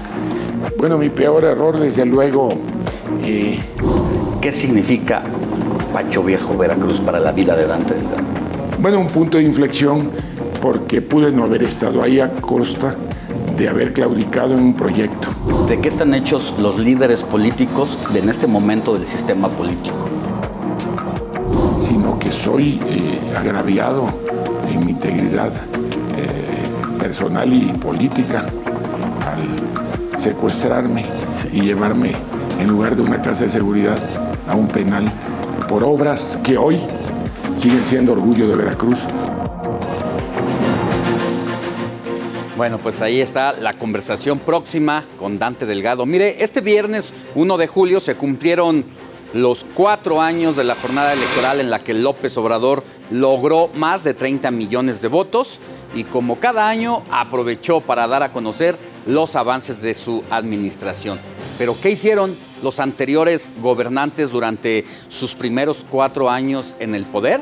Vicente Fox ordenó la retirada del STLN se creó el Instituto de Acceso a la Información e inició la planeación de la Biblioteca José Vasconcelos, ubicada en Buenavista. Felipe Calderón creó la Policía Federal Preventiva y se aprobó la Operación Michoacán, que fue el primer despliegue de tropas federales para combatir a los cárteles. A inicio de su sexenio, Peña Nieto, en tanto, participó en la firma del Pacto por México que buscaba varios acuerdos entre ellos el crecimiento económico, seguridad y combate a la corrupción. López Obrador ya inauguró dos de sus tres obras emblemáticas, el Aeropuerto Internacional Felipe Ángeles y la refinería de Dos Bocas en Tabasco. Y también durante este tiempo faltan algunos compromisos que no ha cumplido el presidente, donde a finales de junio López Obrador presumió que solo faltan dos de sus 100 compromisos que hizo al asumir la presidencia, donde los faltantes son dar a conocer la verdad de la desaparición de los 43 normalistas de Ayotzinapa y castigar a los culpables. También la descentralización del gobierno federal al reubicar las dependencias a lo largo de la República. Pero no solo faltan esos dos compromisos, el presidente otro de los presidentes que también eh, pues tiene López Obrador en el país, o pendientes quiero decir, es el de brindar seguridad de los mexicanos. Y López Obrador aceptó durante su discurso por los cuatro años de su triunfo que falta mucho por hacer en ese tema, pero también se ha resistido a cambiar su cuestionada estrategia de seguridad. Tan solo en 43 meses de su sexenio van 124.881 homicidios, superando los 74.737 de Peña Nieto en el mismo lapso y todo el gobierno de Calderón que alcanzó los 120.463 casos. Juan Ibarrola estuvo en esta mañana con Alejandro Cacho y habló sobre la crisis de seguridad precisamente que vive el país. México está viviendo una tragedia en materia de seguridad México está viviendo una tragedia en materia de violencia y de crimen que no, no necesariamente van de la mano. Eh, El crimen no necesariamente genera la violencia que estamos teniendo ahorita, pero creo yo, y esto lo digo a título personal, que cuando no tienes procuración de justicia, cuando no tienes persecución del delito, desde el municipio, ojo, esto es muy importante, Paulina Alejandro, si desde el municipio, que es donde comienza el problema, lo dejas pasar y el Estado ya no puede solucionarlo y llamas a la federación, perdón, pues no hay Guardia problema. Nacional, no hay Fuerzas Armadas que alcancen para enfrentarlo. Bueno, y es momento de ir al desresumen que nos ha preparado Abraham Arreola. La semana siempre tiene información importante, pero estos minutos te voy a platicar de todo lo contrario. Un equipo de científicos del Instituto de Física y Tecnología de Moscú y de la Universidad de Tel Aviv determinó que los cactus pueden actuar como antenas que refuerzan el campo electromagnético de los objetos. El estudio se centró en investigar las capacidades del cactus para servir como un dispositivo de antena eficiente que podría personalizarse y contribuir a varias aplicaciones tecnológicas inalámbricas en el mundo. Argentina prohibió que en sus escuelas se utilice el lenguaje inclusivo, principalmente para prohibir el uso de la E, X y arroba. Así, el gobierno destaca que los resultados en lengua obtenidos por los estudiantes en las evaluaciones realizadas tras la pandemia no son buenos y que en comprensión de lectura hubo un retroceso de casi cuatro años. Además, se filtró un documento interno de la Universidad de Harvard donde se recomienda regresar los restos de nativos americanos que tienen en su colección. ¿Qué? De acuerdo con este informe, el que Harvard tenga las osamentas de casi 7.000 nativos americanos y de al menos 19 personas que probablemente fueron esclavizadas, representa el compromiso y la complicidad de la entidad educativa con la esclavitud y el colonialismo, por lo que se exigió que estos sean dados a sus descendientes. ¿Qué tipo de propiedad tiene una universidad así, hombre? Por último, una modelo británica demostró que el amor de mamá es inigualable. Sofía Sunshine, quien tiene contenido en OnlyFans, reveló que su madre fue capaz de regalarle una operación de busto. Contó que tras sufrir pancreatitis perdió peso a tal grado que su talla se redujo. Esto provocó que la interacción con sus fans disminuyera, llevándola a una depresión. Así que entró a escena su mamá y decidió hacerle un gran regalo e invirtió 8 mil euros, unos 170 mil pesos,